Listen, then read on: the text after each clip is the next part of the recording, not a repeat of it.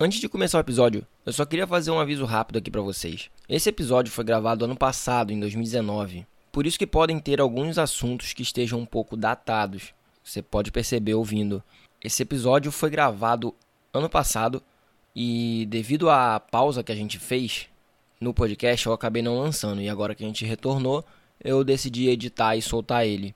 Ele também tá muito longo, porque foi um episódio que eu fiz gravando com um grande amigo meu, o Júlio, que fazia tempo eu não parava para conversar com ele, e a gente decidiu parar para conversar e gravar e soltar isso no podcast.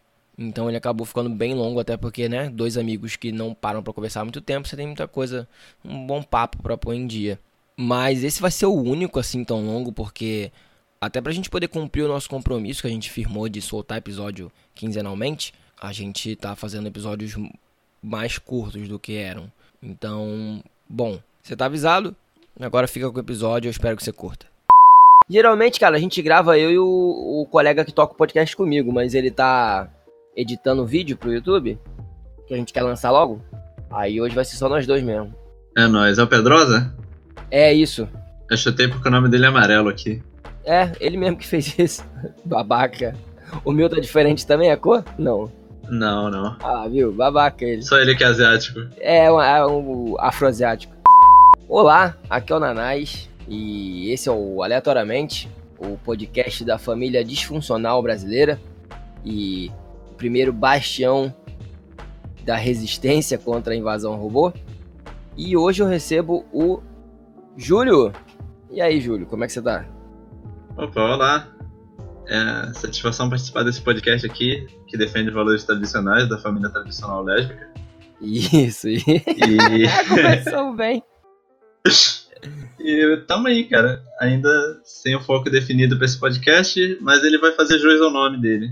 Aleatoriamente. O nome não é à toa, rapaz. Falar nisso, a gente tem uma, uma tradição aqui, entre aspas, que eu esqueci de fazer contigo, cara. É, a gente deixa a pessoa escolher o nome que ela quer. Tipo, tem gente que prefere ser chamada pelo nome, tem gente que prefere ser chamada pelo sobrenome. Você prefere Júlio? O que, que você prefere? Pode chamar Júlio mesmo, cara. Você não conhece assim há anos já. Foda-se. Sei lá, mano. Escolher um nome. Chamar de Julio, né? Caralho. Boliviano safado. Pode me chamar de Ricardo Milos. Caralho, aí, mas aí também tá, tá com moral, porra. Esse maluco ressurgiu das cinzas com sua. Como é que chama? Tongue. Em português é o que? É fio dental, essa porra? É, sei lá, mano. Tem que... O cara é um deus. Grande Ricardo Milos. O Brasil não foi um erro por causa dele. Ele tinha que ligar aquela porra da SBT, o maior, o maior brasileiro de todos os tempos, Ricardo Milos. Ah, Bom, é. Vamos pra abertura, daqui a pouco a gente volta. É nóis.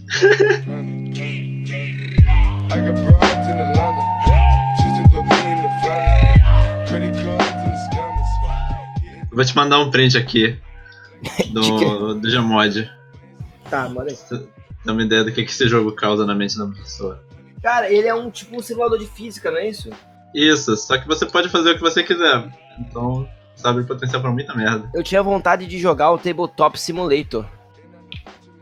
Sabe qual é? Não cheguei a jogar isso aí não. Ele, é uma- ele também é um de física, só que é pra jogo de tabuleiro. Dominó, baralho, essas paradas. Ah, sei. Porque tem um jogo muito foda que eu quero jogar, só que eu tô com pregui- eu tenho preguiça e pena de gastar o dinheiro. Caralho, que porra é essa? É o Ah, o Ricardo Ricardo- e o outro gato dançando ao som de Dota. E Com o player o funciona dentro do jogo. Com um chapéu, né? O outro é quem?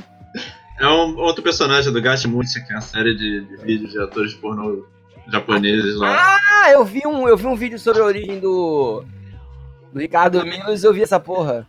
O Ricardo meio que parte desse meme. Eu tô ligado. Ele foi um meme em 2011, né, antes de ser meme agora, não é isso? Sim.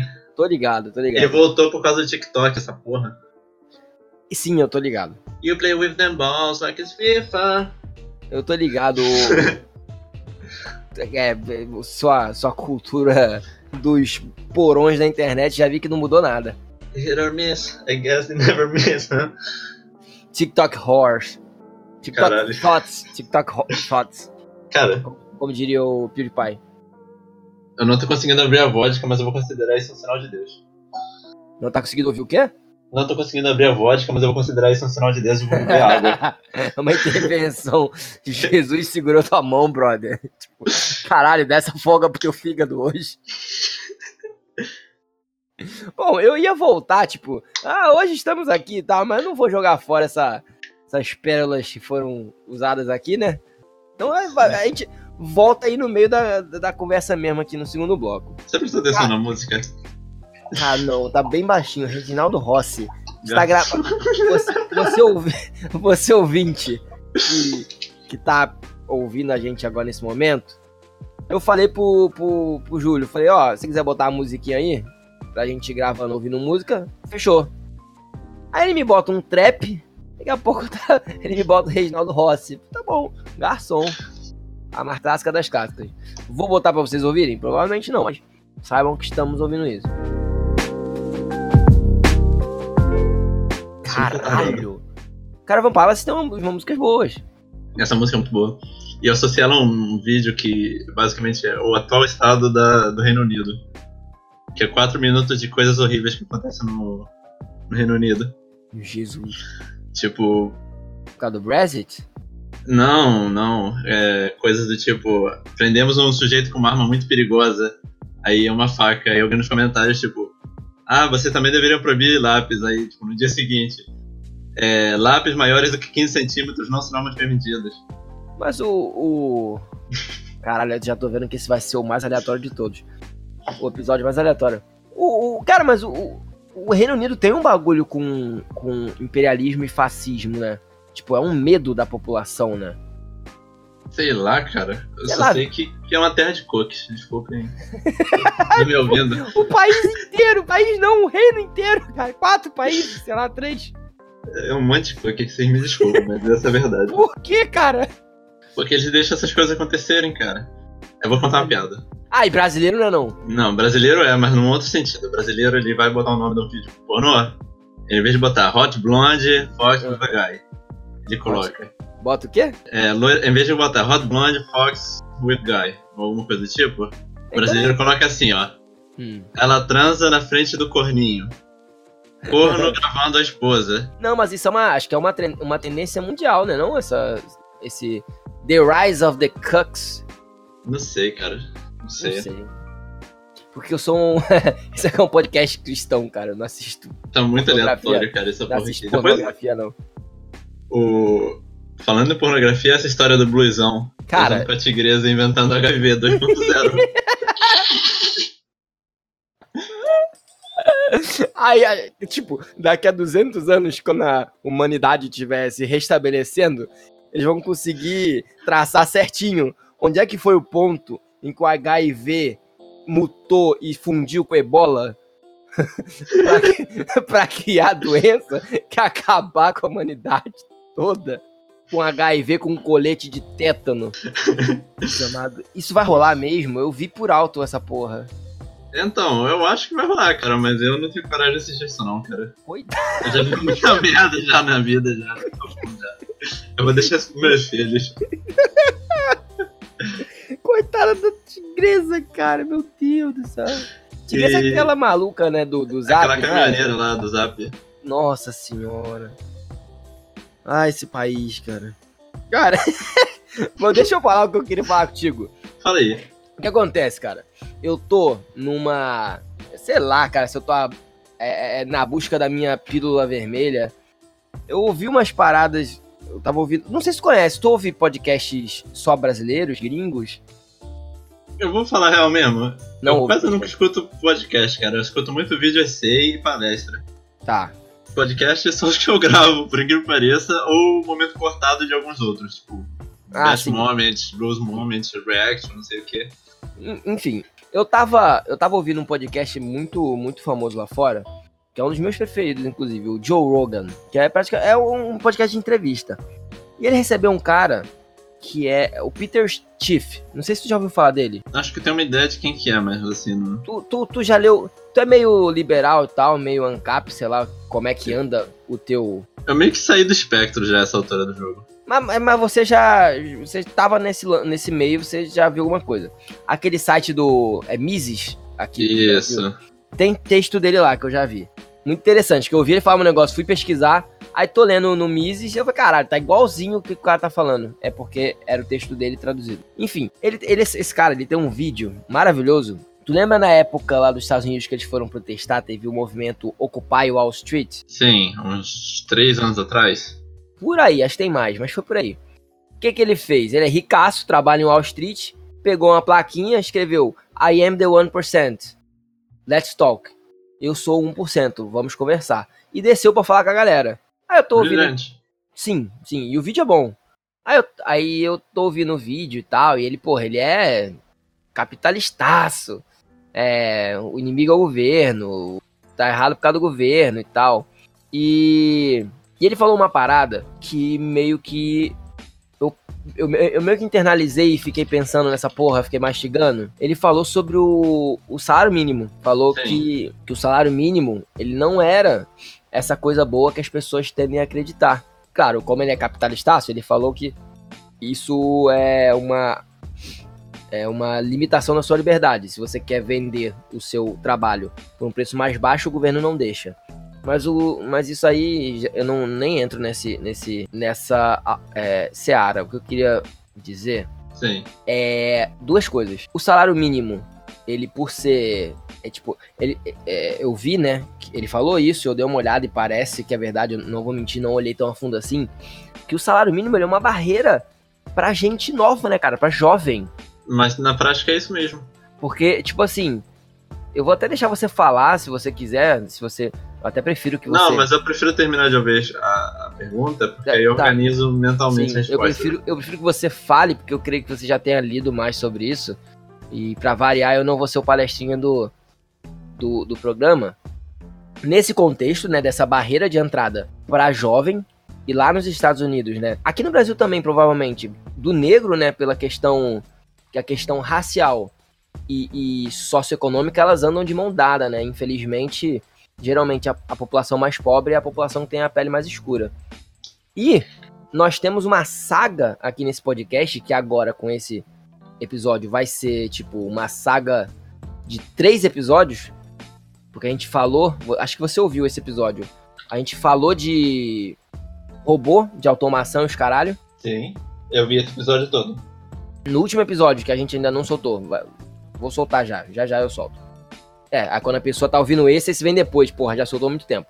Mas, mas no, no outro, aí depois do podcast de, de, de inteligência artificial, a gente falou mais, complementou mais o assunto. E é um assunto que eu acho que tem a ver com essa questão do salário mínimo. Porque eu acho que, cara, as pessoas vão começar a perder emprego para do robô.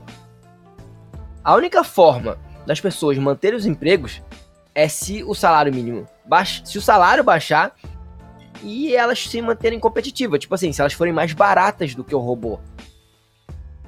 É, é basicamente isso. Eu queria ouvir É só. uma coisa meio complicada, mas vamos por parte. Primeiramente, o salário mínimo é correto? Não. Por quê? Porque ninguém deveria ter autoridade de dizer por quanto você pode trabalhar ou escolher contratar alguém. Os esquerdistas agora estão até. A gente começa pelo princípio. É, Se você não tem essa autoridade, você não poderia dar essa autoridade para uma organização. É, o governo tá aí pra isso. É, porque uma organização é feita de pessoas. Correto? Ih, rapaz, pera aí que o áudio tá dando uma cortada Deu uma boa. hein? picatida? É uma, uma, uma, uma picada? É, Enfim. agora tá suave, vai. lá. É... Voltando aqui ao raciocínio lógico. Isso é a princípio. Pra mim ele já tá errado a princípio, mesmo se os resultados dele fossem maravilhosos. É, tu saiu do espectro, mas nem tanto, né, filho? é ok. Tu tá É, só mais moderado Agora mesmo. vamos pros motivos. Pros motivos. As consequências do salário mínimo. O primeiro que. Eu vou voltar um pouquinho pra, pra origem dele. A origem dele, como você falou, tá ligada à questão socioeconômica e ser uma porta de entrada pros negros. Aí você falou isso como se fosse uma consequência, mas na verdade isso foi um motivo. Ah, igual a guerra das as drogas lá lá- Tá falando dos Estados Unidos, né? Não, eu tô falando da Itália. Da A Itália? Carta do Lavoro. É? Foi a primeira. É. Foi, a pri- foi o primeiro país a adotar o salário mínimo? Adotar o salário mínimo e leis trabalhistas. O, então, as leis trabalhistas brasileiras foram baseadas nas italianas, não foram? Isso, na carta Eu do vi- Lavoro do Mussolini. Isso, eu ouvi sempre falar isso, que o Getúlio Vargas se inspirou em, em leis é, do governo fascista. Mussolini, Isso. né? Caralho, olha só. Tá vendo? E- Tá vendo? Lei trabalhista é coisa de fascista. Você Sim, quer. tu ter uma ideia. Você quer liberdade? Você quer um país decente? É, a, a bola é CLT. Aí, ok.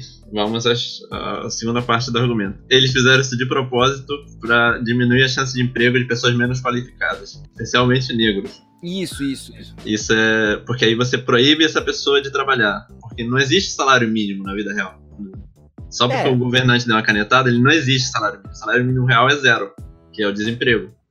Uhum. Ele, a lei de salário mínimo só fala o seguinte: você que queria trabalhar por menos por motivo X, você não pode. E você que queria contratar por menos por motivo Y também não pode.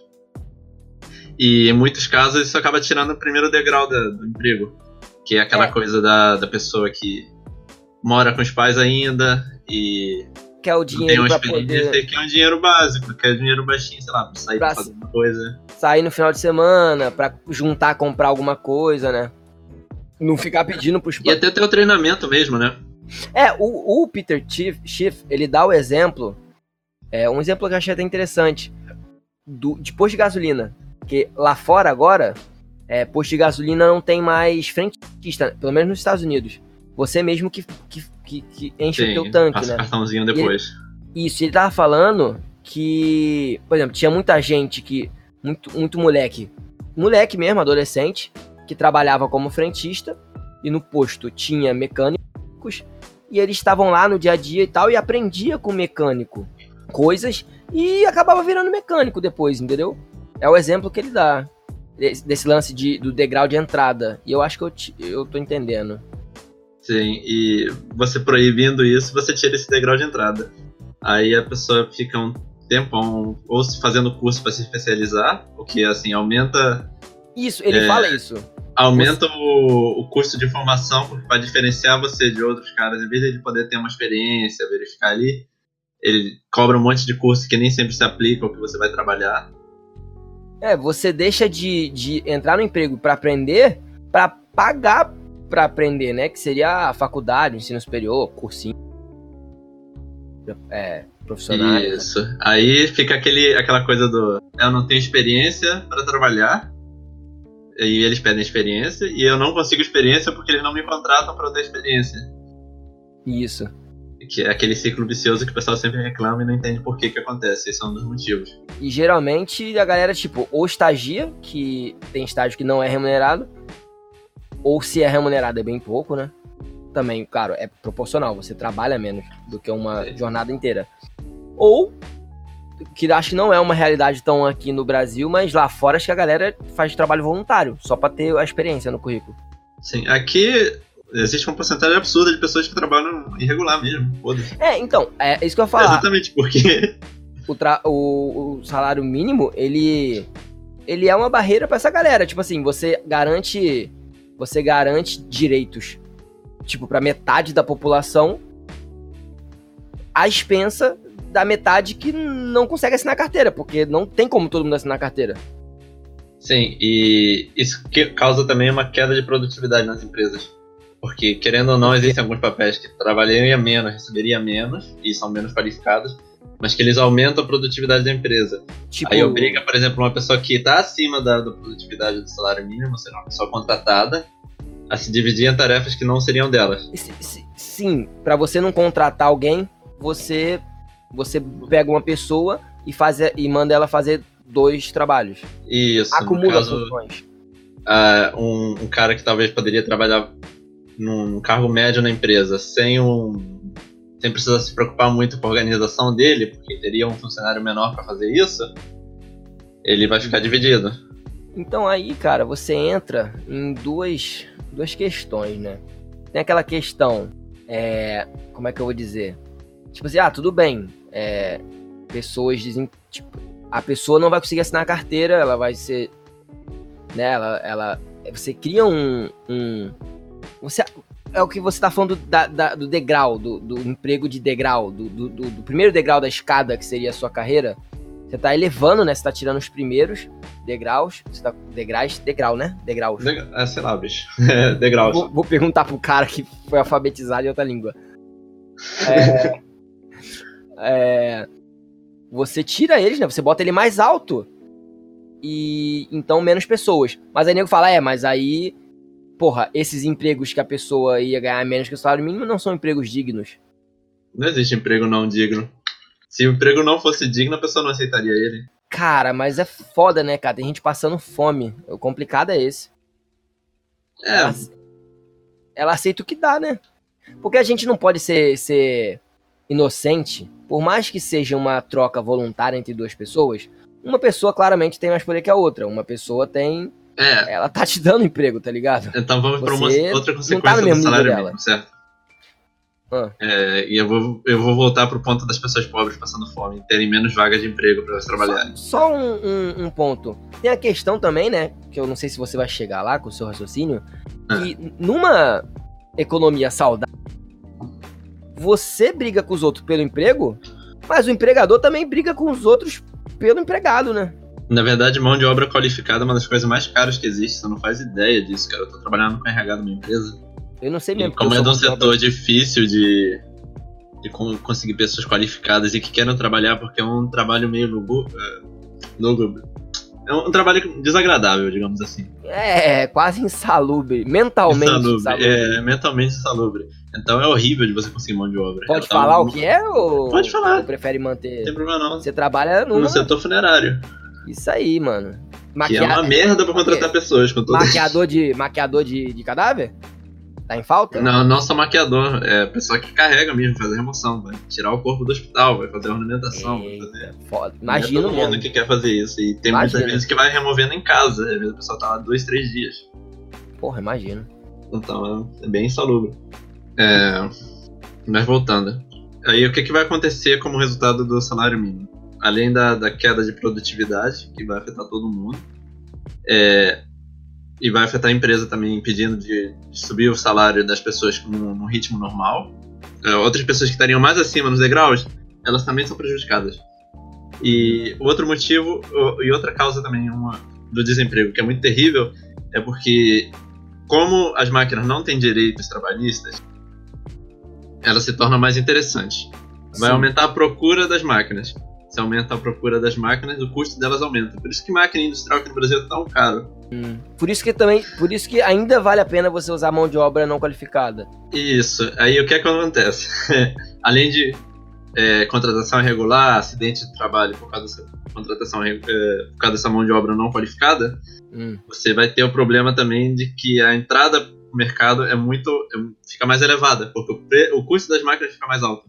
Uhum. Não é qualquer pessoa que vai ter o dinheiro para ter as máquinas para poder abrir empresa. Ou seja, você perpetua a diferença, Isso. Você aumenta a diferença. diferença de renda da população. O mais rico fica mais rico, o mais pobre tende a ficar mais pobre. Isso, é exatamente o, e o que você estava Jesus, falando cara. do caso. Ah, mas tem gente passando fome que, que não vai ter outra opção de emprego, não tem tanta opção de emprego. Um dos motivos é a lei do salário mínimo. Então, então, mas sabe o que, que eu penso? Tipo assim, se você tem um. Se você não tem um, um salário mínimo. é, Sabe que, cara, a gente precisa. A gente precisa, a gente precisa chamar alguém. Porque eu sou realmente leigo nesse assunto. Eu, não, eu nunca estudei esse tipo de coisa. Eu tô. Eu, eu ouvi isso, achei interessante, parei pra pensar sobre.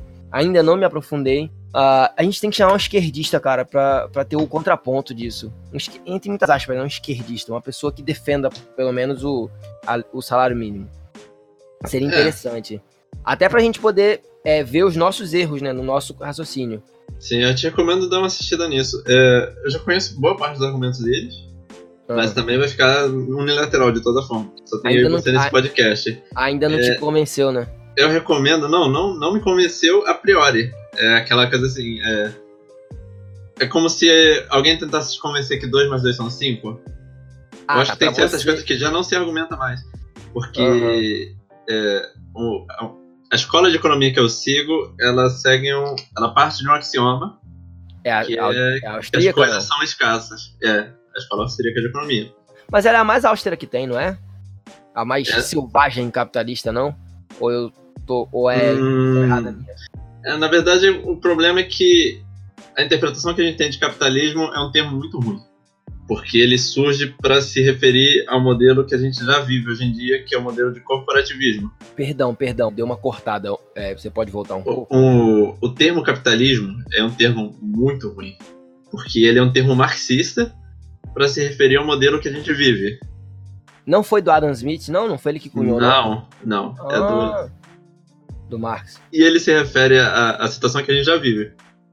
Que é o seguinte, que a burguesia, ou classe média alta para cima, que tem condição de ter os meios de produção, se alia ao governo Pra conseguir favores. para conseguir favores e eles terem a vantagem sobre os outros. E isso é uma coisa que a gente vive. Marx, de certa forma, acertou perceber isso. O problema é que a solução dele tá errada. É um o- a revolução, você diz, o meio de- os meios de, de- O meio dele de, de Os revolução é meios de- terrível. os meios de produção pros trabalhadores, você diz. Sim. Na verdade, ele vai aumentar o conflito. O ideal e é vai transformar num conflito classicista, que é uma das piores coisas que existe. dividir a população. Sim. O ideal é você dar para pro pequeno é, burguês, pro, pro trabalhador Qualquer um que acumule capital queira. tem a- Então. É o que a gente chama de baixa preferência temporal. Ou seja, a capacidade de poupar hoje para ter mais amanhã. Então, você, o negócio é você é, fomentar isso nas pessoas, né? Você Sim. dar condições para que quem tem pouco capital, mas quer montar um negócio, ele conseguir, seria isso? Sim. Na verdade, isso vive acontecendo. Apesar de existir uma concorrência desleal, existindo mais gente maior que não quer que você cresça, e existir um certo teto, porque claramente, por mais que você cresça e consiga até montar uma empresa de sucesso, você nunca vai poder competir com os banqueiros. Sabe, sabe o que eu, sabe o que, eu tava pensando? É, o Peter Schiff, ele, é- ele segue a história, a, a escola austríaca. E ele tava falando sobre isso, sobre como a gente tem justamente isso. Ele falou que o problema, que é uma parada que eu já penso há um tempo e concordo, é que eu acho que o brasileiro ele tem problema em ver isso. O problema é o, é o governo ter poder demais, poder suficiente para conceder facilidades para algumas pessoas. E é isso que ele fala, o que você falou do corporativismo. Sim. Então, É, o termo capitalismo, exatamente, acho que por isso que o nome anarcocapitalismo é um nome bastante ruim. Porque ele traz para as pessoas duas ideias muito ruins e que foram muito, muito idealizadas de uma forma negativa na mídia no geral. Ancap, Ancap, brother, é piada. Ancap é só pra zoar, tá ligado? Eles. Todo mundo. É a chacota de geral, é os Ancap. Porque o termo capitalismo tem essa origem marxista e a anarquia, por exemplo, quando, quando as pessoas pensam em anarquia, elas não pensam em. É, do cara- a pronúncia do cara agora, o Torio. Ou, ou ordem, a ideia de ordem natural. Elas pensam naquele filme Um Dia de Anarquia em que as pessoas saem se matando aleatoriamente e. tá ligado? As pessoas escutam anarquia, elas pensam em Black Bloc, tacando fogo na rua, os caralho a quatro. Uhum. Sendo que, não, um cenário anárquico, muito próximo do anárquico, por exemplo, que, que eu gosto de citar bastante, é o Velho Oeste. o Cara, Velho que, Oeste é, que era pesado também, cara. não era. Ah, tem um artigo no Mises falando sobre isso também. Inclusive tem umas aulas de história do Hofbauer muito boas sobre isso. Hum. É, taxa de homicídio, cara, de armas eram baixíssimas. Porque Era- as pessoas realmente precisavam cooperar para sobreviver ali. Era um cenário difícil para as pessoas. Tinha, tinha ladrões, tinha. E não tinha um governo centralizado, tinha xerife de cada local, mas. Tá ligado? Não é a mesma coisa hoje em dia que tem um, um polícia federal, polícia estadual, caralho, é quatro. E isso funcionava numa ordem muito boa. É, não, não posso testar. Tem números sobre né? isso. Não, É, é, é falta, aí a ignorância é minha mesmo, não posso falar. E o. E o mestre, agora o melhor na, na escola austríaca, pai dos ANCAPs aí, embora eu não goste de usar esse termo, o, o Hans Hoppe, ele tem uma, uma dedução, uma dedução de como que funcionaria, ou por que que existe a civilização e por que que ela se baseia na ideia de propriedade privada. Porque seria natural do ser humano? É, por que ela, ela deve existir de início para que exista a civilização. É, o Aí próprio, ele tem a dedução dele. o próprio Marx diz que o capitalismo é uma parada necessária pra você chegar onde ele quer chegar, não é? É, a divisão do trabalho é necessária para Pô, mas me Você tira viu a uma... história do cara que fez sanduíche sozinho? Hum, não. o cara, tipo, ah, vou fazer um sanduíche sozinho. Aí ele teve que plantar o trigo, Ah, é, criar o isso, sozinho. Tá ligado? Levou É, três foda. anos pra fazer um sanduíche, sanduíche bosta ainda. Cara, eu tô lendo agora um livro, provavelmente você já leu, porque você é uma pessoa mais culta que eu. O Sapiens, o, Uma Breve História da Humanidade, creio que seja o subtítulo. Acho que eu não li esse daí, não. É de um acadêmico, de um um historiador é, israelense. Nossa, agora eu tô me sentindo muito culto aqui. É, e ele fala, ele começa na pré-história, ele começa na- no começo do ser humano mesmo. E ele fala essa parada, cara, sobre como surgiu a diferenciação, a separação do trabalho em classes. E eu li esse livro e eu, e como eu disse, eu, pref- eu preciso ler, preciso pegar outras outras fontes pra poder bater, porque eu tô muito inclinado a acreditar nele. Que a porra da agricultura foi uma puta cilada na história da humanidade, na real. Como assim, a cilada? Tipo assim, a agricultura proporcionou tudo que a gente tem. A gente virou sedentário, é sedentário que chama? Quando você para de ser nômade? Não, sedentário é quando você para de ter atividade física e. Eu achei que fosse o mesmo não, termo. no caso é um. Agora eu não lembro a palavra Enfim, oposta a você- nômade, mas você não é deixa de ser- não. Você deixa de ser nômade e passa a ser uma, uma, uma cultura baseada. Você fica no lugar, tá ligado? Sim. E você planta e você vive. Que que ele comenta no, fio, no livro? Que, por exemplo, a alimentação humana piorou. A, a- por incrível que pareça. A dieta humana piorou. A saúde piorou. Tipo assim, ele falou que dava. Tipo assim, quando você planta, pensa no começo da humanidade, ou então na época medieval, que você era um agricultor e você plantava trigo. Trigo, trigo, trigo, no máximo trigo e arroz. Você só comia trigo e arroz. E a tua vaquinha, quando você matava de vez em quando, e, bebia e também bebia o leite dela. O boi que você matava e a vaca que você bebia o leite. Então tua, tua dieta era essa. Então você tinha uma deficiência de, de nutrientes e você trabalhava igual um corno. Porque você acordava de manhã quando o sol nascia e voltava quando o sol se punha. Você ia lá trabalhar o arado. Porque você não é só plantar, você tem que preparar o solo, é, colher as, as plantas que você vai plantar, plantar, cuidar, regar. Tem que fazer sistemas de irrigação para trazer água do rio. Tem que fazer o montar o arado que você vai botar no seu boi. É, basicamente ele diz que dava menos trabalho você ser coletor, dar uma volta. Ou seja, é, isso são, claro, é, é, são os estudos da galera. Não, não É, tinha, eu discordo um bocado dessa informação, não tinha. Deixa eu só terminar mas pode continuar. não tinha ninguém lá pra ver, né? Mas, tipo assim, você sendo um, um caçador-coletor, você, tipo, de manhã você ia lá, caçava, ou coletava, o que você tinha que coletar, voltava pro acampamento, e o resto da- do dia você passava ali com as pessoas e tal, mais tranquilo. Tipo, você- ele, fala- ele falou que, como, como, basicamente é isso, como espécie foi melhor pra gente, porque é, as pessoas puderam é, ter ócio, puderam se diferenciar, né? Você começou a ter artesão e outros tipos de, de, de, de profissões, mas é, do nível individual não foi bom. Tipo assim, hoje em dia tem vaca pra caralho no mundo. Como espécie, isso é uma vitória, mas as vacas que vivem hoje têm uma vida de merda se comparado com as vacas que eram selvagens antigamente. Tipo isso. Não, não necessariamente Hum, pro momento histórico que a gente tá agora. Porque a gente já meio que passou disso tudo, nós temos um nível de sofisticação e, e conforto. Por exemplo, a galera medieval não tinha. Mas é, tipo, essa, essa barriga dele era meio. Essa barriga da história foi meio merda, entendeu? eu discordo um bocado disso. Primeiramente porque é impossível de você pensar de uma forma lógica que sair colhendo aleatoriamente andando produza mais, a terra produza sozinha mais do que você escolhendo. Ma- Mas a população não E crescia, botando então, uma área. É, mas então não tinha essa coisa. Parece que não, mas crescimento da população é muito importante. Porque você Sim. permite que tenha essa variação, permite co coisas mais complexas que uma sociedade de menor número não poderia fazer. É, outra questão é que é, a seleção das plantas que a gente tem hoje para se alimentar, que são muito variadas, elas já vêm dessa época. Ah, sim. Coletores testando ela na agricultura. Ah, Se você vê a, a variedades crioulas que a gente chama, que são mais próximas da, da versão natural da, da uma planta, elas são bem, bem menos ou saborosas ou carnosas do que plantas ou, ou frutos que a gente vê na, na agricultura moderna.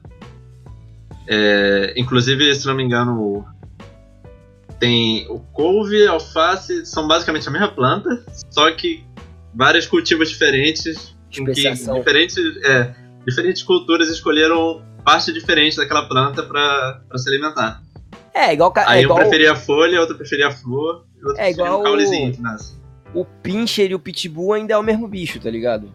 Por mais dispares que eles sejam. Sim, É a seleção Inclusive- artificial do ser humano. um pouco off topic, mas eu acho que a humanidade falhou quando a gente criou o Pug. Ah, sério? Eu, sei lá, eu acho que falhou antes. Não, cara, mas a prova final de que a gente falhou é o Pug. Aquela... O bicho sofre, mano, a vida Isso toda, ele falar, é doente. o- o porrinho, problema- Tá? O problema do Pug é porque o corpo dele é um caixão, né, cara? Ah, cara, o bicho tem sinusite desde o dia que ele nasce. Tá- tá- tu viu aquele filme O Homem da Máscara de Ferro? É, eu vi. É o Pug, tá ligado? É você, você olha no olho dele, o tipo. ah, o. Por favor, me mata. O Sim, cara, eu acho que tinha que fazer eutanásia e parar o. Release of Death. Cara, a Mas, gente, enfim. a gente tem que aprender a. tá- tá- Cara, o que a gente fez com o cachorro foi muita sacanagem. Realmente a gente fudeu o bichinho, tadinho.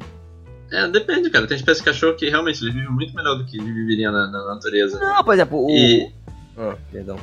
Eu preferia ser um cachorro, inclusive, a, a ser um, alguns humanos em alguns lugares do mundo. É verdade. É melhor ser o cachorro de alguém com De madame. relativamente abastecido, é, do que ser Não, mas por exemplo, que eu quero trabalhar dizer, na mina de carvão. as pessoas ficam querendo selecionar uma característica específica daquela raça e dar merda na raça. Foi o que aconteceu com o Pug e o Focinho. Eles foram falando, não, a gente quer um, um, um focinho curto. Encurtou, encurtou, encurtou, a porra do bicho não respira, ele hiperventila. O.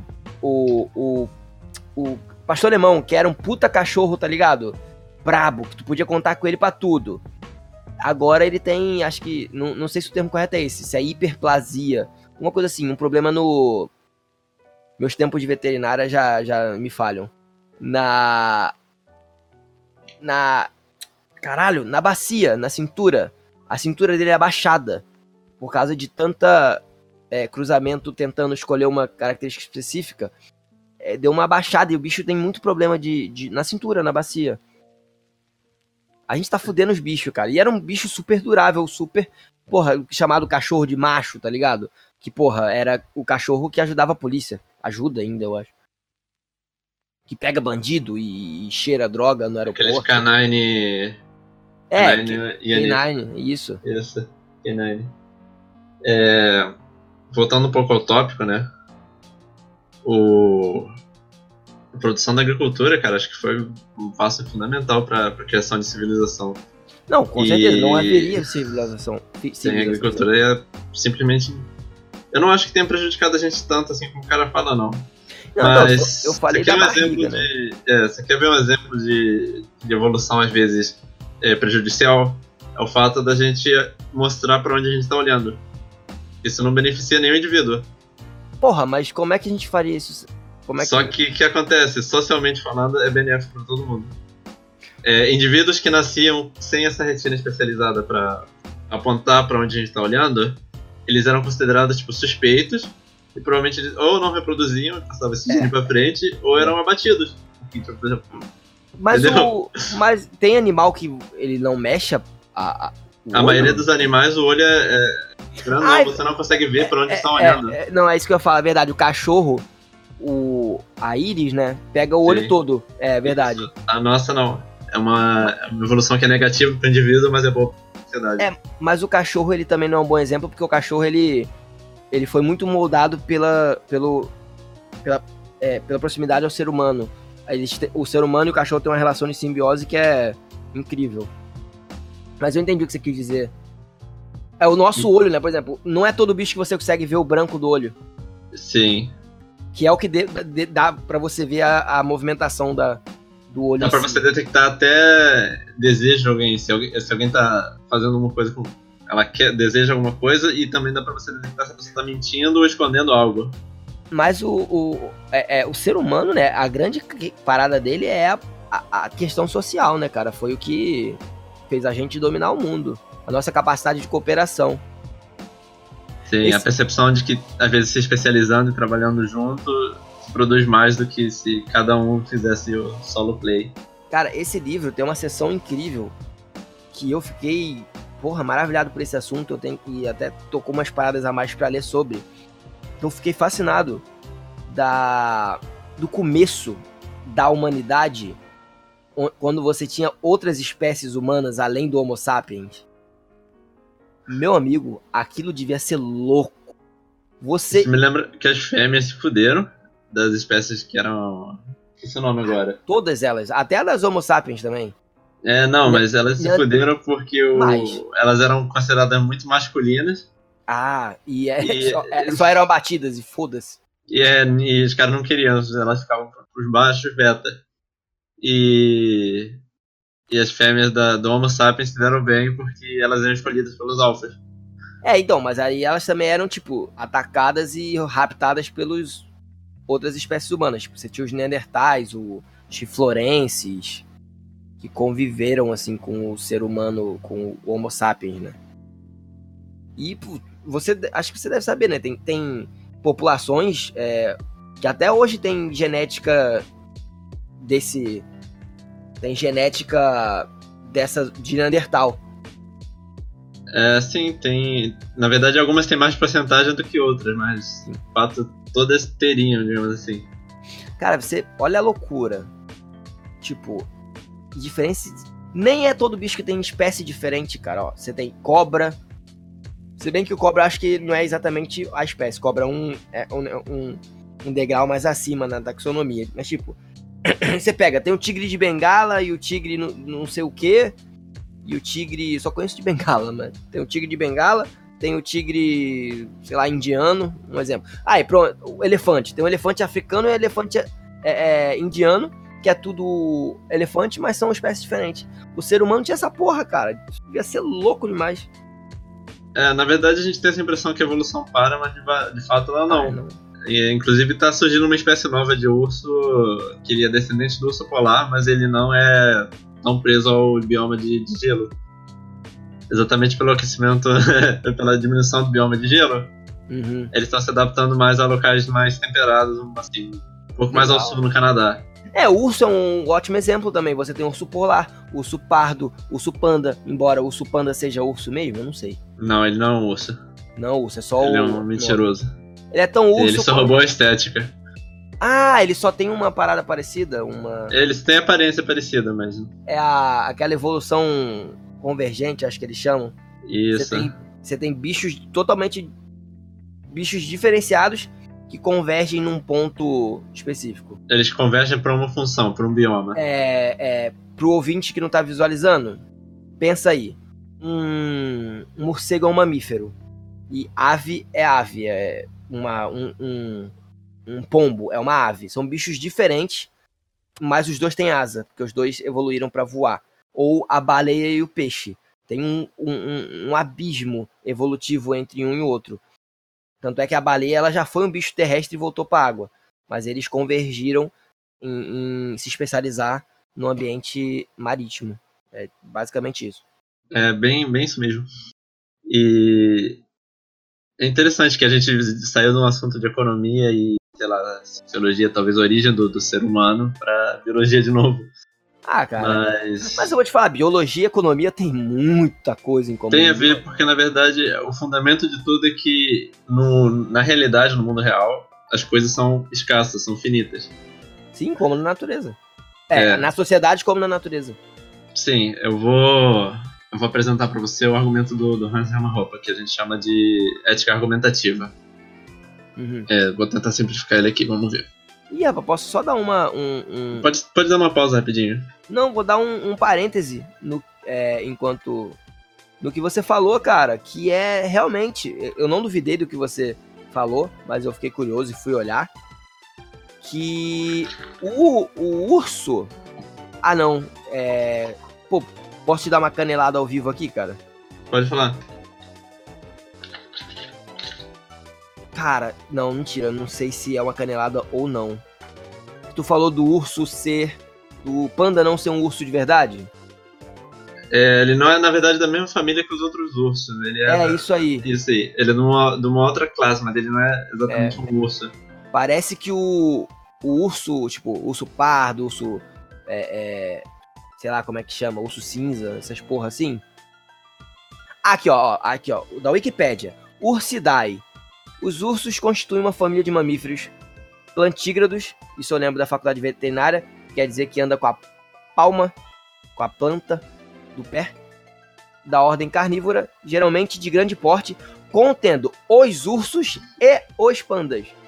Então ele meio que é o mesmo bicho, mas não é. É, é meio que a diferença que tem dois clãs dentro dos felinos. São os Panterae e tem um outro grupo, agora eu não lembro. Tô ligado, é Os pan... Panterae são os grandes e eles.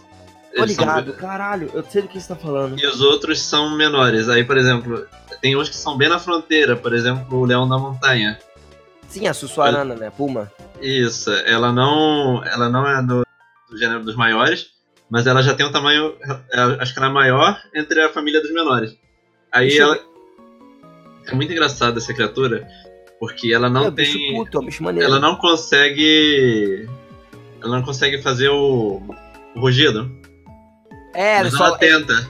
Ela Aí só. parece o barulho de uma mulher gritando. Ela só. É porque é igual a chita, eu acho, se não me engano.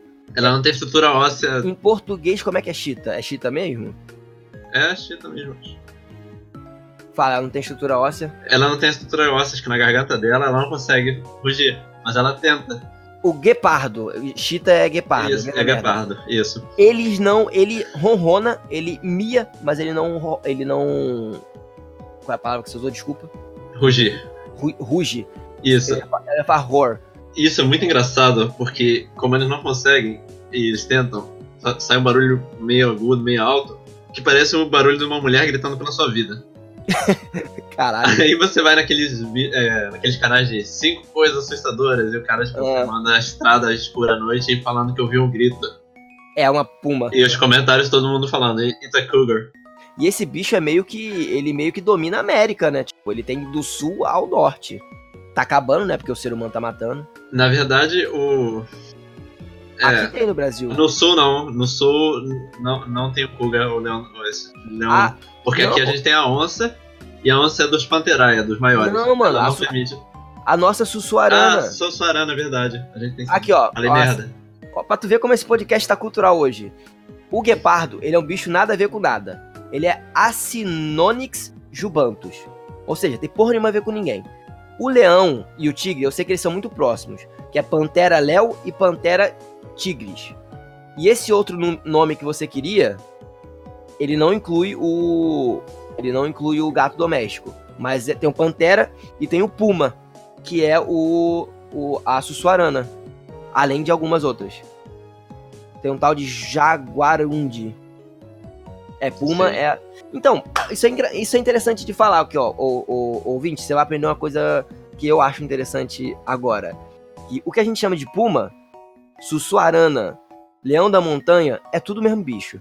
E quando a gente fala de Pantera, as pessoas sempre pensam no, no bicho. Na, na, na Pantera Negra, né? Do, do, do Pantera Preto. O que a gente chama de Pantera, esse bicho preto, na verdade, é qualquer bicho do gênero Pantera com melaninismo. Que é uma. É uma. É o contrário do albinismo. O albinismo é a falta de, de melanina.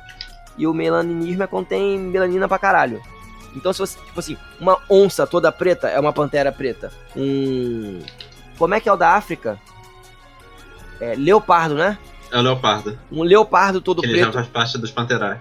é uma pantera preta, é uma pantera negra. Então, Então, Thundercat mentiu pra você. O panto pouco. não tem nada de especial nele. exatamente. Ele, ele é o mais genérico possível. É, a gente pode É dar uma uma- pausa rapidinho? Eu acho que eu bebi muita água. Vai lá, vai lá no banheiro. É uma. É uma. É uma. Cara, que eu gosto muito de biologia, então eu gosto de ficar cagando regra, eu gosto de, de compartilhar. Eu acho muito maneiro essas paradas, cara. Eu Eu literalmente. os canais nesse aspecto. Eu estudei muito porque eu- por um canal chamado Tierzu. Hum, que ele alinha, ele fala sobre diversos temas de biologia, mas ele coloca os animais numa tier list, como no jogo de luta. Porra, legal, e depois me passa. E ele passa assim, ele usa às vezes termo de jogo, mas você entende que ele tá. Ele é uma aula mais dinâmica do que muitos que eu tive no ensino médio. É, porque eu, moleque, eu era, tipo, quando eu era moleque, tipo, é, adolescência, eu ficava, tipo, perdia horas na Wikipédia lendo sobre vários animais, tipo, onde eles viviam e a relação entre eles. Eu realmente adoro biologia. É, tanto é que eu, eu comecei a fazer veterinária, né, larguei, mas eu realmente adoro biologia. Não aceitou ter que. É, como que é o nome que eu, que eu chamo? Da, da Power Off num monte de, de casos sem, sem necessidade. Foi? É Estágio em biologia, é, estágio em veterinária, sem querer acusar nossos amigos veterinários que talvez estejam ouvindo, mas o boato é que deu muito problema, é sacrifício. Cara, eu não cheguei. Eu vou ser sincero, eu larguei no, no quarto período, terceiro, Sei. então eu sou muito noob, assim. Mas eu não duvido, não. Vou ver se eu entro da, da faculdade, alguém que se formou, e chamar pra participar aqui com a gente. Vai ser maneiro, vai ser maneiro. Pô, vai ser- Pausa. Vai lá, vai lá.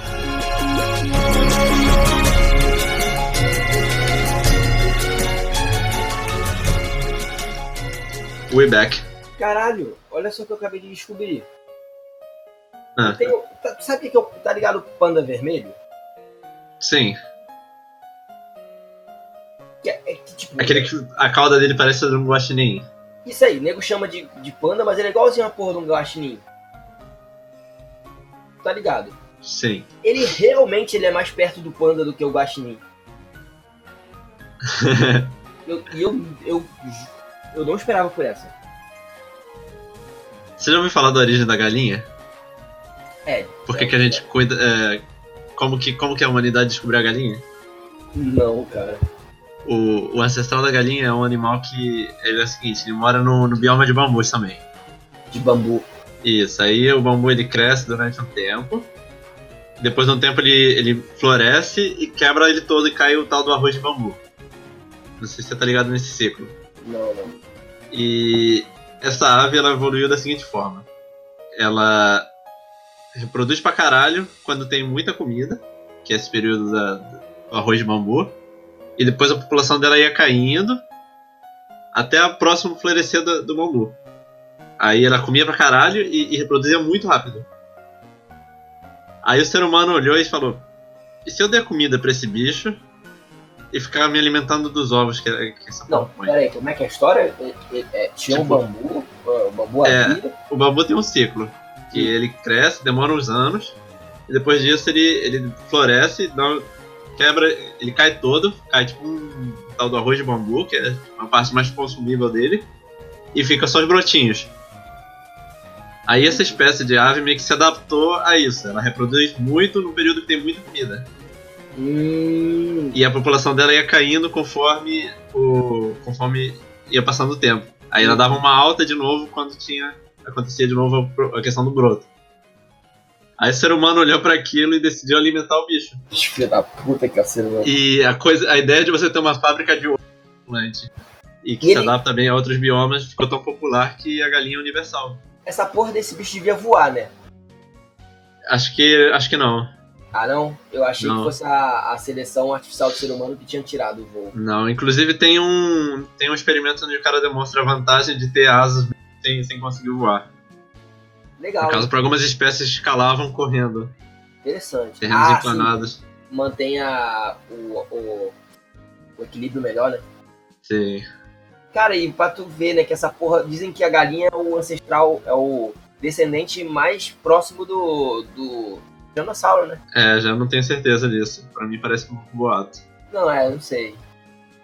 É o que dizem, né? Dá pra confiar em tudo que solto por aí. É...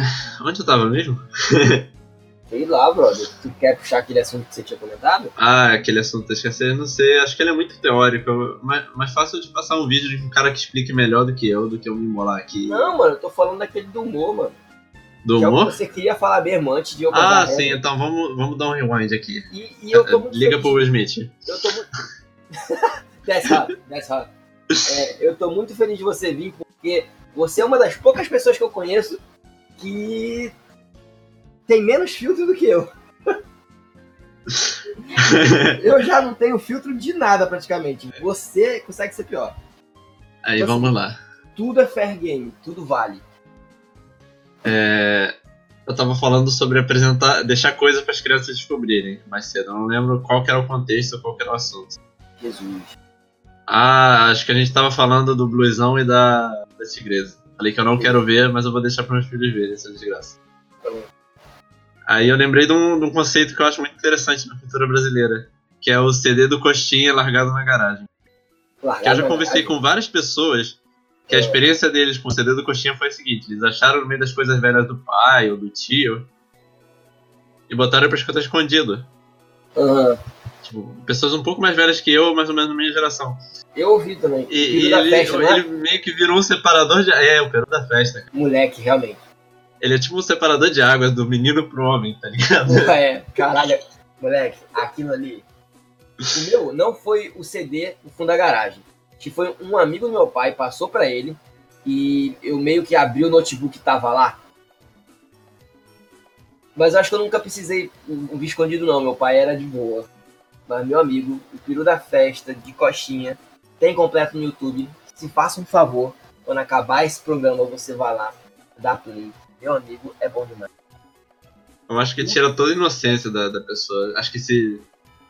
Hoje em dia não precisa muito, porque as crianças já não estão muito inocentes, né? Tá É, Ela foda. já, ela já cresce ouvindo funk, né? O funk é bem gráfico. E a galera É. não tem senso, a galera, tipo, vai fazer o churrasco de família. Todo mundo leva os filhos, tá ligado? E sempre tem aquele primo sem noção que lança o funk proibidão. E a galera meio que deixa rolar. Ou então tem um animal que anda na... a porra do som do carro no talo com aquele funk todo obsceno. É meio difícil manter a, a criança longe dessa exposição. Eu acho engraçado esses conceitos de, de cultura que eles meio que vão morrendo, né? Porque. Pra mim, o CD de coxinha, do Coxinha era tipo, uma coisa de outro mundo. Hoje em dia, acho que uma criança escuta isso. Ela vai achar muito engraçado, talvez, porque é, é meio, é meio assim estranho. Que nem a própria ideia do meme, é uma coisa que você não vê todo dia. Uhum. Esses memes mais bizarros. Mas ao mesmo tempo, eu acho que não tem o mesmo impacto que tinha antigamente. Não sei dizer. Eu tava parando pra pensar um pouco nisso também com a Dercy Gonçalves, porque no início da carreira dela ela era considerada uma puta, uma vagabunda do caralho. E, e- e era o quê? Ela só falava palavrão? Era só isso? Ou tinha mais coisa? Ela contava umas piadas também, mas meio que o humor dela é um pouco mais, mais bobo do que o do Coxinha. O Coxinha é muita putaria, mas ele meio que faz um jogo de palavra ainda. Ele tem a interpretação e um timing sensacional. Acho que mesmo se ele fosse fazer piada mais complexa, o timing dele carregaria ele. Não, o, o, o Coxinha realmente era o mestre. Era absurdo. Ele era uma lenda meio. Mas, a, a, eu sei, a Dercy fazia o que o homem fazia, só que era por isso. É, era meio que a questão do choque. Uma mulher tá falando um monte de bosta Mas, mas, numa existe- época em que não era normal, tá ligado?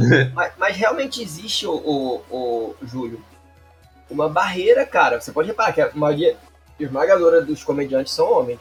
É mulher. Não acho que seja uma barreira, eu acho que é um resultado biológico. Não sei se biológico, talvez social, mas eu, Eu, acho acho que é biológico. Mas, É, exi- mas acho que existe uma predisposição do homem.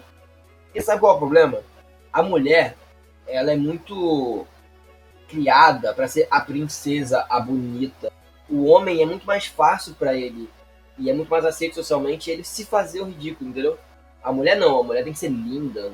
O homem ele tem que ser é, nosso macho e tal, mas isso tem a ver com, com, com o rate de, de produção, mas digamos assim, o, o homem ele tem, que, ele tem que ser mais variável na, na estratégia dele pra conseguir passar o gene dele pra frente. E o humor meio que entrou no jogo. sim, A capacidade Faz do homem diferença. fazer a mulher rir é meio que entrou no jogo. é, é, é a velha parada da humanidade, né? Reta. Mas tem comediante mulher que é boa. Tem, Aquelas que, aquelas que largam a piada do Clayton. Você já achou Clayton? Cleiton, cara, mas Cleiton tá foda. Cleiton tá gíria pra, pra, pra clitóris e tá gíria pra preto. Tá foda. É por isso mesmo que eu usei ela. E você usa a palavra preta. Ah, cara. Cor de pele, branca, preta, marrom. Isso aí. É, Se alguém se ofender, pô, não, não, não, é, por, não é por mal. é, mano, é da vida. Mas não, isso foi meio de propósito. Só queria deixar isso claro. Não é por mal, não, mano. O. Pô, cara, vou te falar. Atualmente no Brasil, se não a melhor, disparado uma das melhores. Tata Werneck é uma das melhores comediantes do país, cara. A mulher é um monstro. A mulher é absurda. Eu tenho que parar pra ver um show dela. Cara, o, o programa de, de, de coisa dela é bom. Tá cortando seu microfone. Perdão, eu quis dizer que o programa dela de entrevista é bom. Ah, eu tenho que dar uma olhada, mas. Eu- Eu vi o show dela ao vivo. Muito, Sim. muito bom. Muito bom mesmo. E os vídeos que você vê pelo YouTube do- da época da MTV Sim. É muito bom também. Mano, ela é tipo a Adnet. Ela é muito versátil, ela é muito. Só que acho que o Adnet tem um talento musical, acho que ela não tem. Mas ela é muito rápida, ela é louca. Eu, eu, eu realmente acho que ela é um monstro, assim. Ela é muito, muito boa. Entre os melhores. Tá aí, uma boa sugestão. Vou dar uma olhada. Eu. Eu meio que eu fico por fora da- da- do círculo brasileiro, porque eu acabo pegando muito dos gringos. Pô. Já costume, já, de certa forma. É, eu acho que é mais competitivo lá e eu tenho a impressão que a qualidade é melhor. Não sei se eu sou puxa-saco de gringos, se Não, eu não, não. vira Não, lata. não, não é. É, Eles têm muito mais tempo na nossa frente. Eles Não. têm uma, uma indústria muito mais desenvolvida. Você quer um exemplo bobo, mas que exemplifica muito bem isso? Como é que se chama no Brasil a parte da piada que tem a graça? Que é onde você ri. É uma palavra em inglês, é punchline. Exatamente. Ele, eles estão num nível tão. A indústria deles é tão desenvolvida que eles têm. Eles têm uma coisa da, da, da piada. Tipo assim, tem o setup, que é a preparação, que é o, o, o que ele te leva, conta a história, e o punchline, que é onde dá aquela virada pra você rir. Eles Isso. estão eles tão tão. aqui- É tão profissional lá que eles fizeram uma anatomia da piada, entendeu? Coisa que no Brasil não tem. A gente pegou Meio deles. que eles criaram o termo, da mesma forma que os italianos fizeram com a culinária Pode e ser. com a música clássica. É, O, porque tu pode ver, o stand-up começou no Brasil. O. o, o, o- era, caralho, qual é o nome dele? Era alguma coisa Vasconcelos, porra, fugiu. Um coroa que morreu tem algum tempinho. eu tô ligado quem que você morreu tá velhíssimo. O Jô também, acho que o Moacir Franco. Eles faziam um pouco de stand-up nos shows dele, junto dessas piadas que a gente chama de anedota, né? Essas piadas de Joãozinho, essas porra. Sim. Joãozinho, papagaio. Mas o stand-up só pegou mesmo bonito assim com o Danilo, com o Rafinha, em 2000 e pouco. Pô. Sim, é bem E- moderno aqui no Brasil. você enquanto, tem. Perdão, desculpa. é, isso, enquanto lá, lá fora, por exemplo, tem atores de cinema, de, de filme de comédia, que começaram no stand-up. Um exemplo Porra. é o. Cara, me esqueci o nome dele agora, cara. O cara que faz o.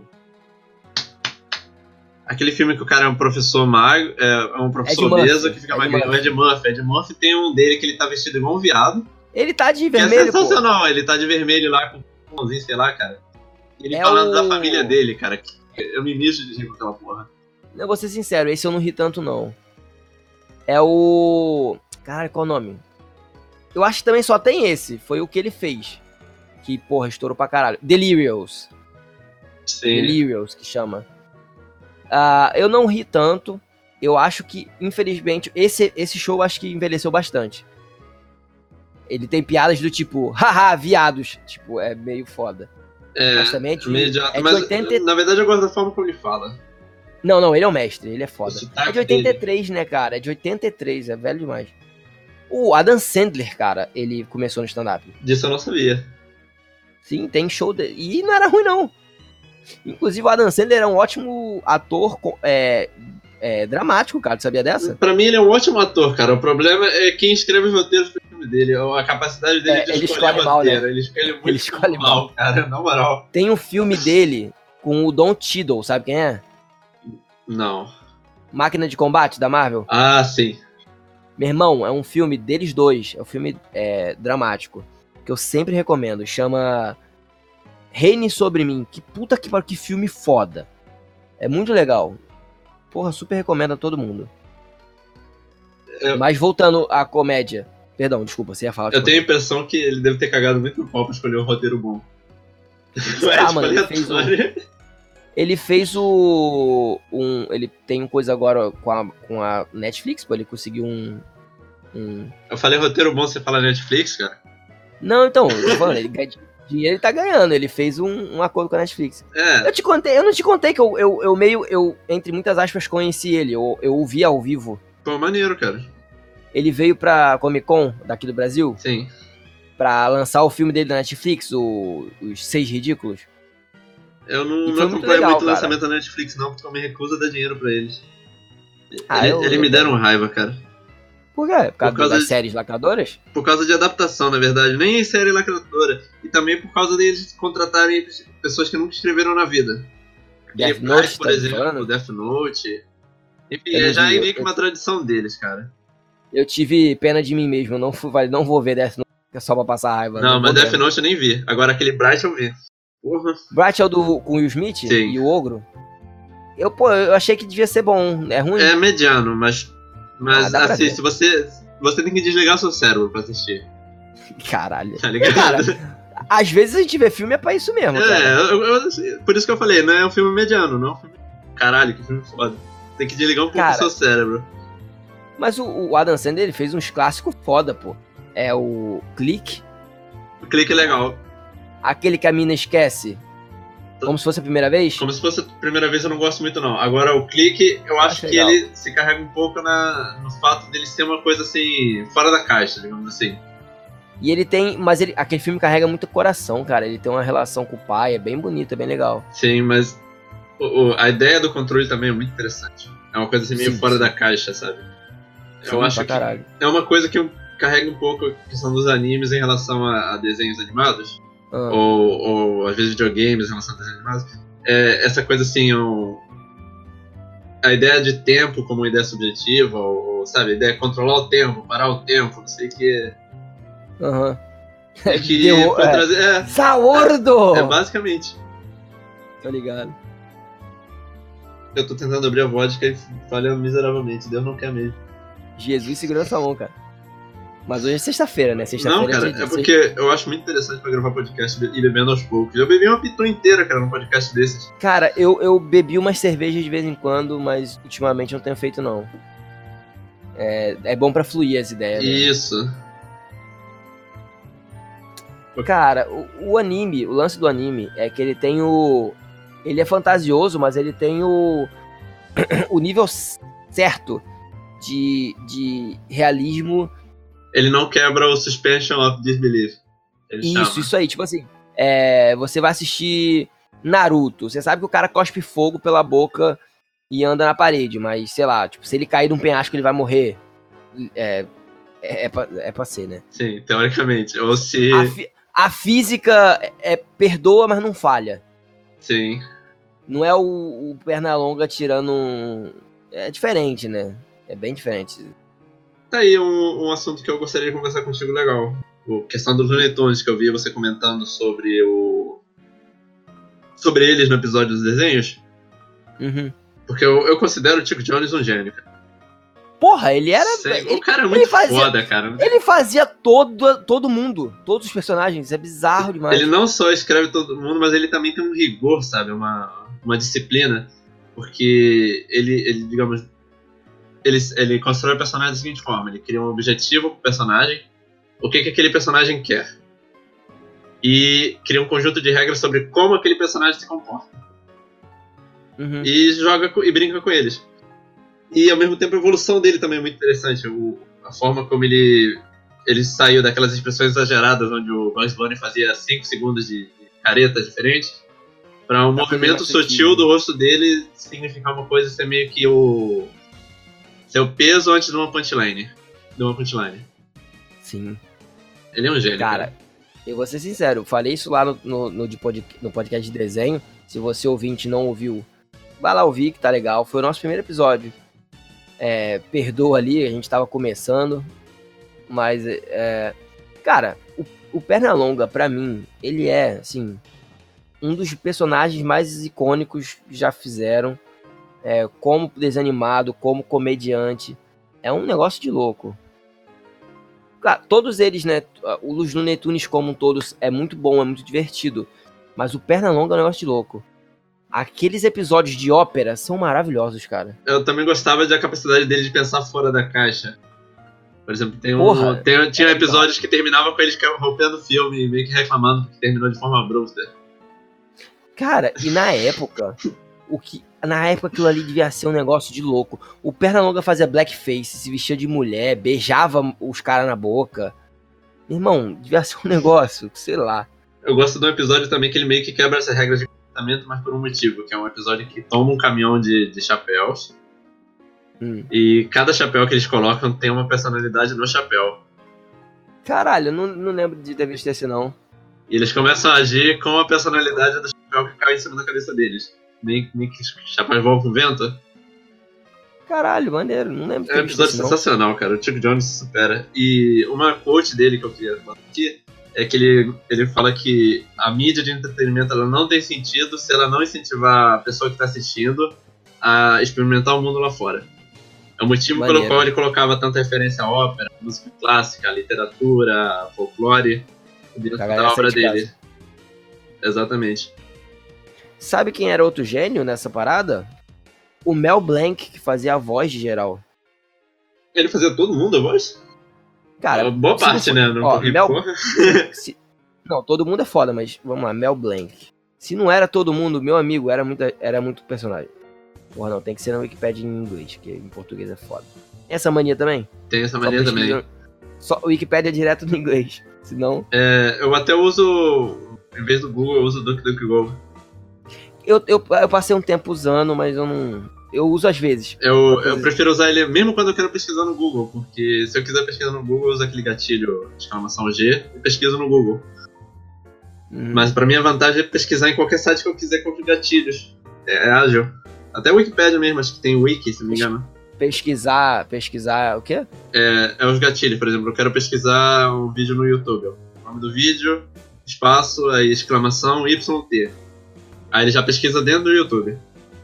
Ah, mas o, o coisa tem umas paradas dessa, não? O O, Google? É. Não. eu sei que tem umas paradas de você usar aspas pra pegar é, só. sim, mas isso dá trabalho. Eu tô falando pesquisar já direto no site que eu quero ver. Hum, Sem, sem esquentar muito a cabeça. Às vezes o Google Imagem mesmo, já eu quero ver, exclamação GI. Aí vai.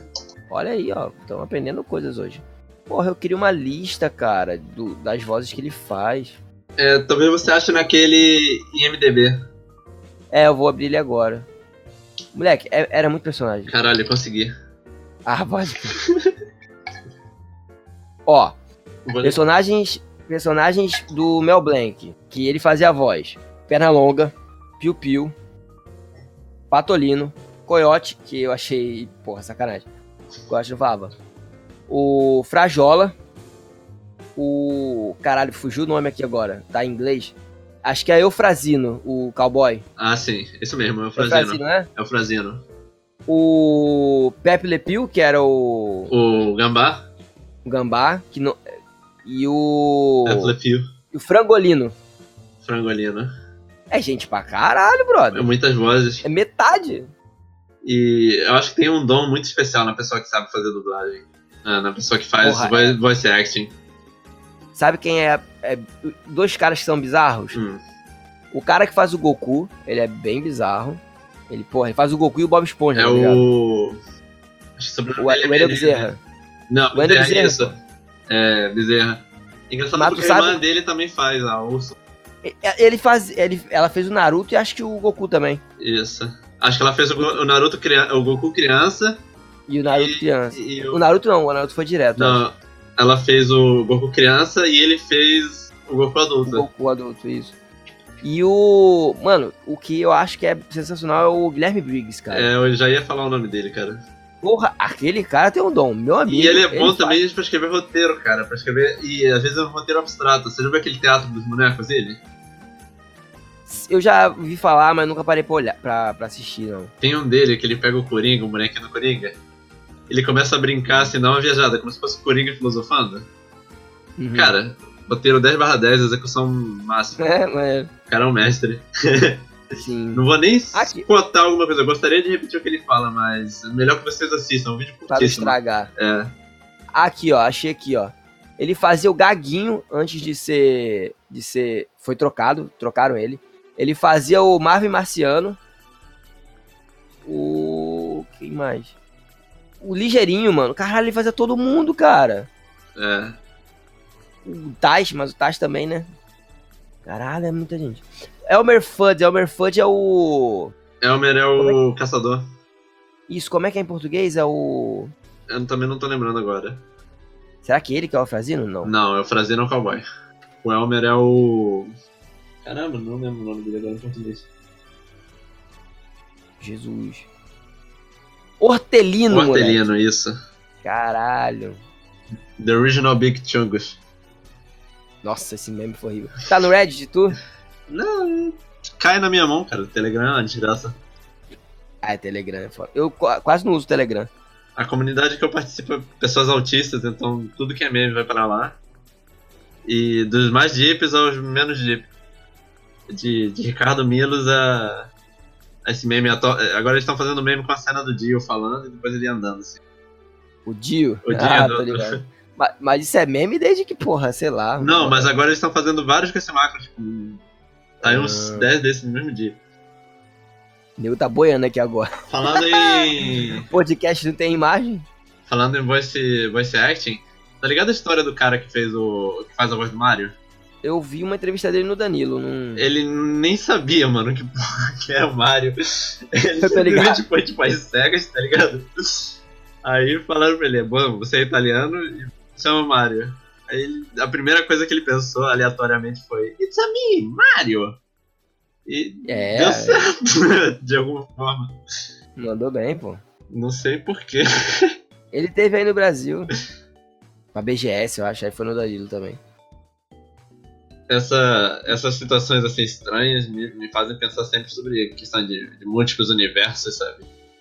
O universo É. onde ele não escolheu ir pra lá, no universo onde ele estudou o personagem e decidiu fazer uma outra voz pra ele. E, e não passou. E não passou, tá ligado? Sei lá, cara. Eu, não- eu evito pensar nessas porra. Eu prefiro manter simples as coisas. Cara, voltando aos, aos comediantes.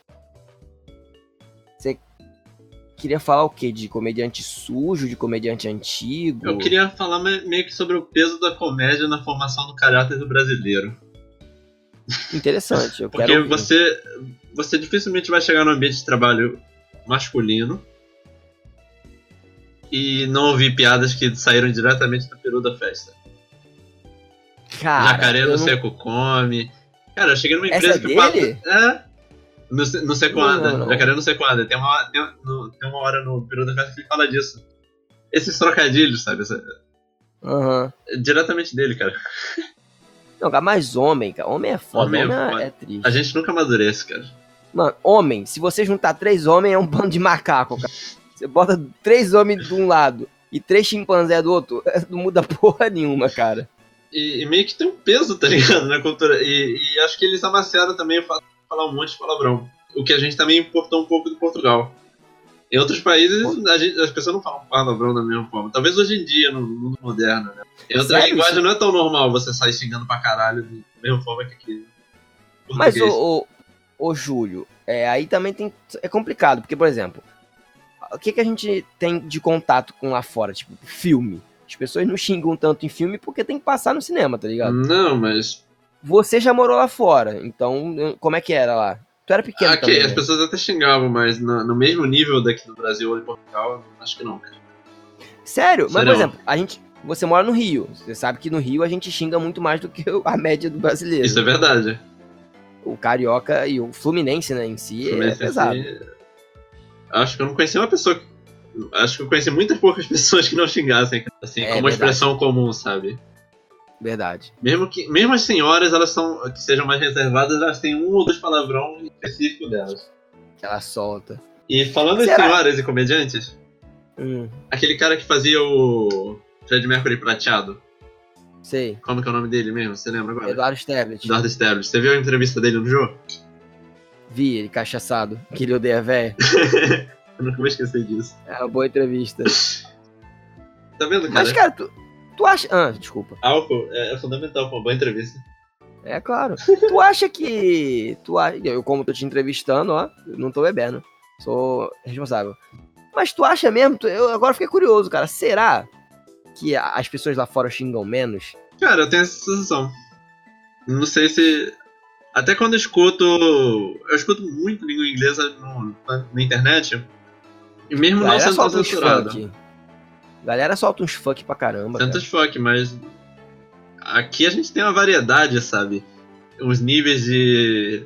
Isso, isso eu acho mesmo. A língua brasileira, a língua brasileira, ó, puta que pariu. A língua portuguesa, meu amigo, pra palavrão. A gente tem uma pletora, meu amigo. Boa, bom vocabulário, cara.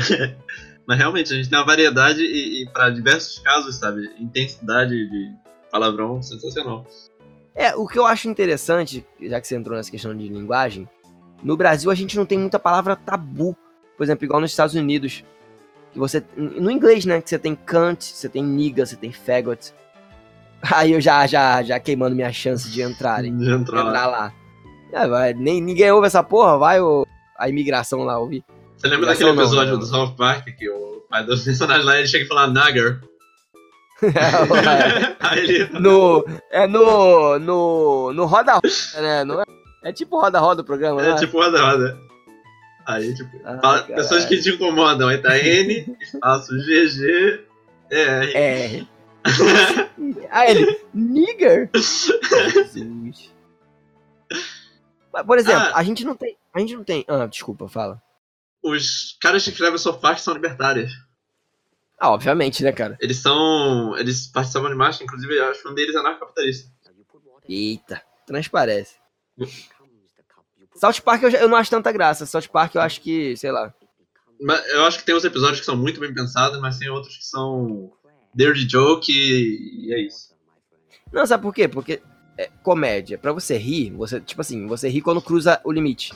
Pra mim, South Park já começa depois do limite, aí é meio foda pra rir. É, pra, Mas eu.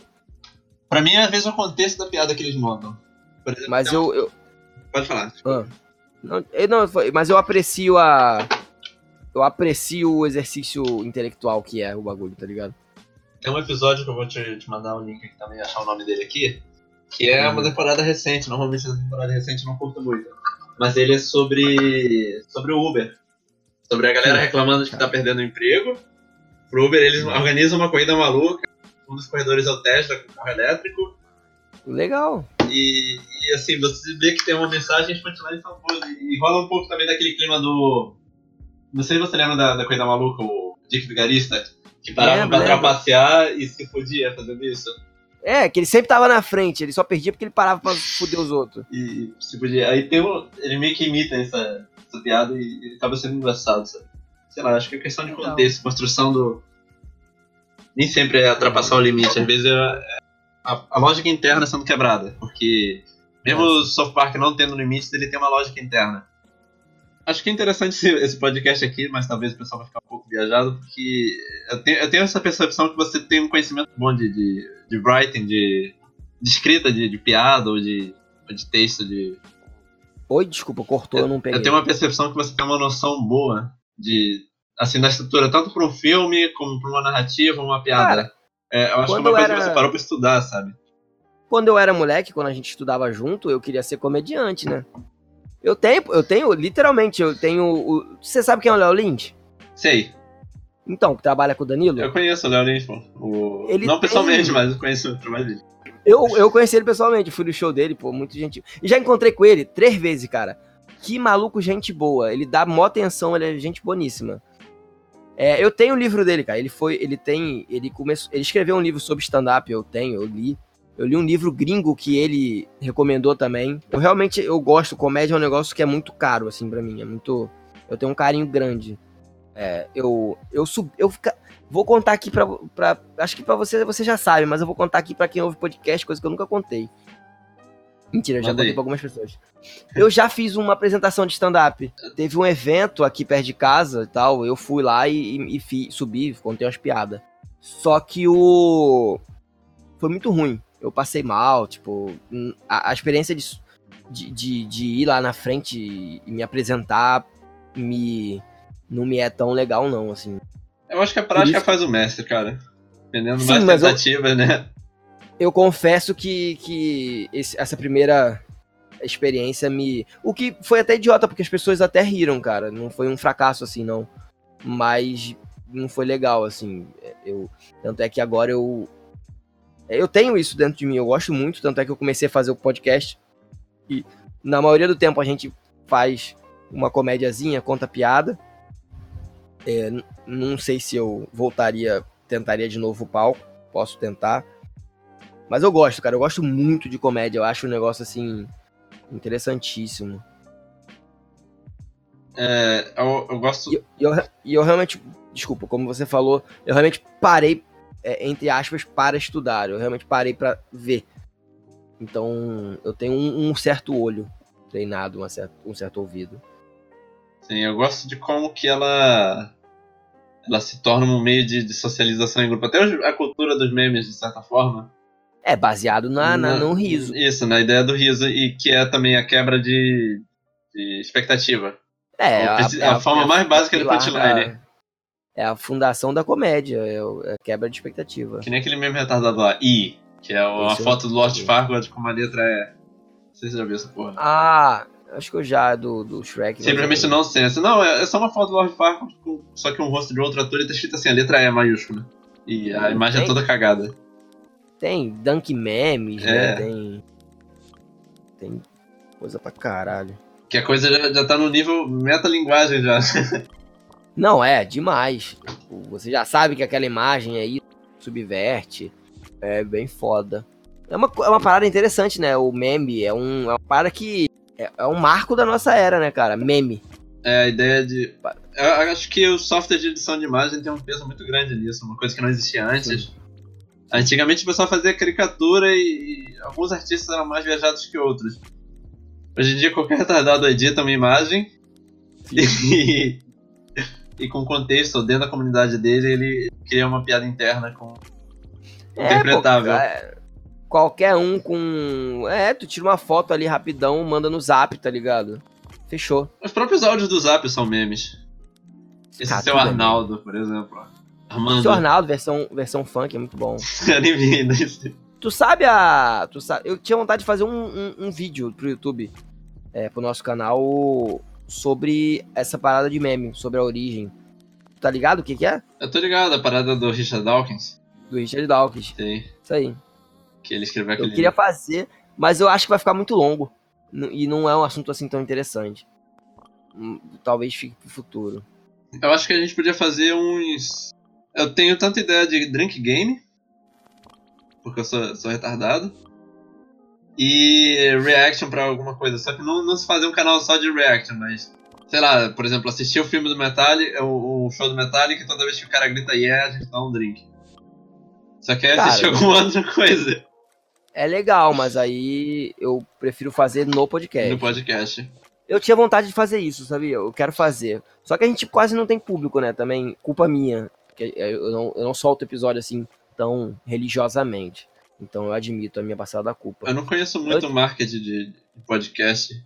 Das pessoas que acompanham, acompanham tipo, toda semana. O padrão da indústria é semanal. O padrão da indústria é semanal. É isso. E geralmente quem faz podcast não é um anônimo qualquer, né? Tipo eu. É. O... Mas eu tenho vontade de fazer isso. Pegar um filme e, e assistir com o público. Tipo, botar o áudio no, no podcast. Sim. Porque aí a pessoa, ela, ela tira o áudio da, do filme e acompanha junto da gente, tá ligado? O, o Decrépitos faz isso e eu ainda não parei pra ouvir, não, os episódios que eles fazem isso. Mas parece ser muito bom, porque é um episódio que parece ser bom de ouvir em galera. Aí eu queria juntar a galera e, e, e- e ouvir. É. Cara, o Decrépitos, o Decrépitos já fez muita coisa boa e que eu, eu tô evitando fazer pra não copiar eles, porque, pô, os caras são foda. Pô, Ah, tu sabe, tu já ouviu falar do Decrépitos? Eu não conheço bem eles, não. Tu sabe quem faz? Quem? Não, né? Mordente e João Carvalho. Sabe quem são? Rafael Mordente, porra, o professor Aquaplay. E o João Carvalho, João MS Carvalho, Barney. porra, MC Barney. Caralho, Caralho, que são mano. eles, cara. São, cara, são eles. Pra... Porra. Tem tempo que eu não acompanho eles. Eu gosto de uma piada deles no podcast, eu vou tentar imitar aqui. Do Rafael Mordente. O meu tio, ele era uma pessoa muito religiosa, né? Aí ele descobriu que ele tinha câncer. Aí a gente falava pra ele operar, pra não sei o que, mas ele era do testemunho de Jeová, e ele falava, meu corpo é um templo. Ele não pode ser tocado. Eis então que aconteceu um milagre. O tumor dele era inoperável. Caralho. Quiser cortar essa parte, mano? Foda-se. Vou deixar. Foda. Nego deve dar assim, caralho, o que, que esses caras fumaram pra gravar essa porra? Pior que eu não fumei nada hoje. Eu não fumo. Isso aqui é. Cara, faz tempo que a gente não conversa. A última vez que eu fui na tua casa faz o quê? Um ano, dois? Faz um ano, mais ou menos. Então. E a gente não, não conversou desde lá direito. Então, muito, muito, muita retardíssimo pra botar em dia. Eu sou muito fã desses caras. Eu- Não, tu já tu, tu assiste o. O. Cara, qual é o nome do bagulho agora? O. No YouTube. Satirismo. Ah, satirismo, isso aí. Satirismo. É daí que eu tirei essa piada, porra. O louco do saco e o chutambô, meu amigo. Eu gosto do suicídio social, tu já viu? David Não, Bowie. depois tu me passa, depois tu me É passa. sensacional, não vou nem contar a piada, porque ele- faz o build-up, acho que uns 5 minutos, pra última linha passa. da piada. Só me passa que eu vou assistir. Satirismo é legal. Satirismo é legal. Tem, uns, tem um, um, um- um podcast de uns moleques que fecha com o pessoal do satirismo, o Plantão Inútil. Eles mandam muito bem. Eu ouço. Eles mandam bem. Os moleques do plantão são bons. Ai, Jesus amado. Caralho. Vai ser um pesadelo pra, pra editar. Pra editar isso aqui. É porque tô assim, literalmente ah, não tem ordem nenhuma, cara. Não, não tem. Vai ficar nessa ordem mesmo. Porque eu fiquei assim, que eu tô assim, falando com o Vinícius. Eu falei, pô, brother, vamos gravar uns episódios mais curtos, que é, é mais rápido de editar, a gente solta mais rápido. Mas aí. Aí a gente Acontece. tá batendo papo. Mas é bom botar o papo em dia, cara. Porra, tempo. É, Eu tô pensando em mudar pro mesmo bairro com você, cara. E ainda estamos sendo pro- é, é, produtivos, que estamos botando papo em dia, vamos gravar e soltar. Sim. De- Depois, depois eu te mando, antes de soltar, pra você ouvir. Mas eu bem, acho que você não falou nenhuma besteira absurda, não. Niga. Nada que. Nada. Ah, porra. Isso aí só vai, te- só vai fuder na hora de entrar nos Estados Unidos. Mas você, mas a gente é latino, pô. A gente tem. Mas o Brasil não tem essas paradas, né? Tipo, tem palavras meio fodas, mas não tem, tipo, uma palavra que, meu Deus, Crioulo. Não, então, crioulo é meio vacilo, assim, tipo. Tipo Assim, é meio estranho até você chamar o seu amigo de crioulo. Ah, qual é crioulo? É, tipo, é estranho, tá ligado? É engraçado, porque tem um rapper que se chama crioulo e, e eu mais cedo falei das, das plantas que elas são mais próximas da- das variações naturais delas, que são as sementes crioulas ou plantas crioulas. Sim. Mas são palavras, tá ligado? É. uma palavra sem um sentimento por trás, ela é só uma palavra. O foda é o cara que chama o, o outro de niga, de crioulo, porra, com todo aquele peso, aquela carga do preconceito. Na verdade, eu acho que tudo isso aí é uma coisa pra controlar as pessoas. Essa política de quanto que as pessoas podem falar, o que, que elas podem ou não falar. Porque. Vamos, vamos pegar um exemplo aqui, ó. Uma pessoa branca que cresceu no subúrbio. Ele é chamado Não, de white peraí, peraí, nigga. Pera aí, mas você tá o quê? Tá falando do subúrbio. Subúrbio americano. nosso? Ah, que é o. É, é- eu tô é- citando um exemplo de um youtuber que ele fala desse mesmo Ah, tema. tá. Não, não, só pra deixar claro pro ouvinte, Sim. porque aqui é o contrário. Nos Estados Unidos, geralmente a galera que é rica vai morar no subúrbio pra ficar longe do centro. Aqui é o contrário, a gente que é mais fudido mora no subúrbio, sei lá.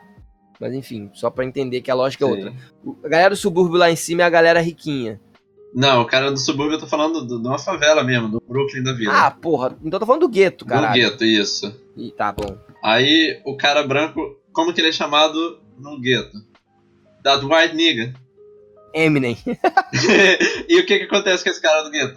Ele é Ele não pobre, pode falar nigga. ele é branco, ele não pode falar nigga em público, mas ele Não. cresce rodeado de pessoas que chamam ele de nigga, white nigga. Ele ele vê as pessoas chamando de white nigga e ele vê negros milionários que escreveram uma música que fala nigga, que é a galera do rap dos 90 lá, o Easy, o Big Small, Uhum, que eles ficaram ricos falando essa palavra. uhum. Então, sabe? Sendo que você não pode falar que o contexto desse cara que cresceu no gueto é diferente do contexto desses outros caras só porque ele é branco. Cara, mas o Niga, ele tem uma pa- particularidade que é a seguinte. Nenhuma outra é, minoria, entre aspas, nenhuma outra é, parcela da sociedade usa a palavra que é usada é, agressivamente contra eles entre si.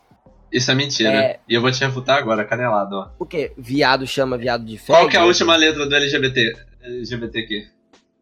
É o quê? LGBT que? Agora é o que Ah, é de plus? queer. Queer. De queer. Queer, antigamente era bicha, no sentido negativo. Era. Hoje em ah, dia eles têm orgulho de falar, eu sou queer. Então, mas aí é uma questão de orgulho. Por exemplo, você não ouve um latino chamando o outro de speak. De graça, assim, ah, speak. Eu vejo chamando de pendejo. Ah, Inclusive eu chamo É, outros latinos de pendejo. Ah, mas aí você. É porque você é mais latino que eu, né? Você é latino true. Sei lá, cara, eu acho que realmente esse negócio de controlar o que as pessoas falam ou Cara, não sei é. lá, cara. Por exemplo, eu acho Claro que a que galera tem ambiente inadequado também, você não vai chegar. Sim, claro. Eu acho que tudo é questão de local. O- Onde você Mas eu tá acho que a galera falando. mais jovem. Pode- Eita, que cortou aí, cortou aí, velho. Repete Não, mas pode falar. Pra mim, eu falei só que tudo é questão de local, onde você tá falando e situação. Eu acho que a galera mais jovem é mais tranquila, tá ligado? Tu tá. Pô, com certeza você conhece, com certeza você curte. Filthy Frank. Claro, pô. Mas eu não curto Não, tanto ele- assim não, por incrível que pareça. Ah, é? É. Ele é retardado demais, sem sentido? É só Hum, retardado? É, sei lá, acho que é isso. Também não, não gosto muito do humor gross, tipo, Juice Gross, tá ligado? Tá, entendi. Então, ele solta os niga, o. O. iDubbbz também, apesar de ser branco. iDubbbz é muito engraçado. O iDubbbz é bom, porra. iDubbbz é bom. Ele é um PewDiePie mais maluco. O. Cara, eu tô falando pra cara do PewDiePie nessa porra. Episódio passado a gente falou dele. Pra caralho, inclusive. Subscribe to PewDiePie. Que porra é essa? Eu queria fazer uma voz diferente. Desculpa. Aí eu falei, Eu se inscreva eu no achei que- PewDiePie. eu achei que Porque tinha isso virou meio que um meme. Tô ligado, pô. Porque o cara é retardado. Ah. É, eu não, não gosto de ver essas coisas. não. Aí eu. No zap sempre chega, né? É, Mas eu, pô, não, não vou ver. Polícia não. Federal, abaixo, em cima, o zap. Não, é. Ih, caralho. Ih, caralho. Mas falando sério mesmo, aquele cara. Que nível de vacilo. Você vê, mano. Caralho, que merda. Que bad vibe que esse programa desceu do nada. Desculpa, cara, eu sou um cara do bad vibe. Relaxa. Se eu quiser cortar, mano, não tem qual. É uma- meio que uma conversa de- pessoal. Oi? É meio que uma conversa pessoal e eu também sempre fui bad vibe. Sempre. Na hora do. na hora. Na hora da edição eu, eu vejo o que, que a gente corta. Não Aí vai mais uma perola aí. Ih, lá A melhor coisa de trabalhar na funerária é que meu senso de humor não é o pior de todos. é verdade. Eu já tava esperando coisa pior. Mas lá, pelo, mas quando chega lá, já tá frio, né? O corpo.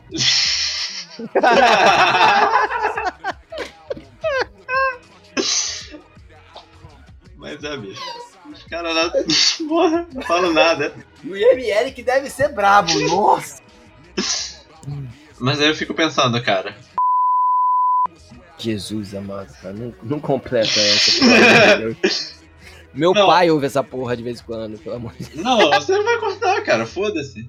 Deus. Ou não, ou não. Vai não, não corta não. Mas, pô, cara, eu tenho suspeita. Eu não duvido, cara. Eu não duvido. Esses caras são foda. Não, acontece. IML, meu parceiro. ML é o caralho, mano. IML, a falando em galera. ML, Hum. que esse cenário? Ah, Um, um dos casos mais comuns de falecimento é o cara que acha Hum. que não vai dar conta e toma um Viagra. Ah, Aí ele vai pra boate lá e tem um infarto lá mesmo. Mistura com energéticos, caralho, é quatro. Aí a menina no ML, né? Eu já vi de tudo. Hum. Nada mais me surpreende, não sei o que. Aí o cara que tinha entregado o corpo lá, né? Tem certeza? Lá eu tenho! O quê? Nada mais, já vi de tudo. Daqui a pouco ele puxa aquele caixão, tá um lençol assim em cima e tá escapa. Ela, o que é isso? O que é isso? O que é isso? A porra do Viagra, o cara morre de pau duro. é. Fica a parada esticada ali em cima. Ela, caralho, tem uma ideia, a coisa sua menina do ML. Isso é uma história Ué, real. cara, mas é, é esperado o cara morreu de. Sim, de mas ela não esperava isso, ela ficou tipo. Cara, ela, Ah, ficou, porra. ela ficou em choque, ela ficou igual. Inocente pra caralho também. Mas não precisa morrer de Viagra. Você se. É. É, não, mas normalmente fica. Fica um negócio lá, mas ele não fica levantado pra, pra cima, esticando o pano. Fica tipo, deitado. É porque o pau do cara era imenso, porra. É, sei lá, cara. Galera morre, a galera fica de pau duro muito quando morre enforcada. Sabia disso não? É porque É, é acaba sobrando sangue aqui pro cérebro? Não sei. Não sei, cara, não sei. Não tem capaz de. É, é, como é que é? Asfixia autoerótica? Tô ligado. Tem um episódio que o Kenny morre pra isso. Então, tem uma. a teve, tem- teve um cara até famoso que morreu por causa de, fazendo essa porra e morreu de pau duraço. Mas tem relato de gente que era enforcada mesmo. É, criminoso, era enforcado e tal. E, e o pau ficava duro quando Acho morria. que esse é o podcast mais bad vibe, então vamos lá. É, Porra, não, mano. As A gente fez um que caralho. as rainhas da, na- em Roma e alguns reinos da Europa, pra elas garantir que vai nascer um príncipe mágico, um príncipe viril, sabe, colhudo, Puta que pariu, tem. elas transavam com um cavalo morto ainda de pau duro, no Caralho, Coliseu, mano. Pra quê? Na frente de todo mundo? na frente de todo mundo, Por que porque a porra isso, do cara? cavalo lá ia dar força pro menino que ia nascer viril. Caralho, pra que que eu. Ah, caralho, eu tô... Nossa, eu não queria essa cena na minha cabeça. Mas isso aconteceu, cara. Pelo menos uma É vez. tudo, é tudo- tudo aconteceu, cara. Tudo aconteceu nesse mundo já. Eu já sei, o nome desse episódio vai ser. Bad vibe. Não, vai ser. Fatos inúteis, sei lá. Pode ser. Fatos desconhecidos. Fatos A gente falou de tanta coisa. A gente falou um monte de coisa inútil que, que das contas. Conhecimento inútil, será?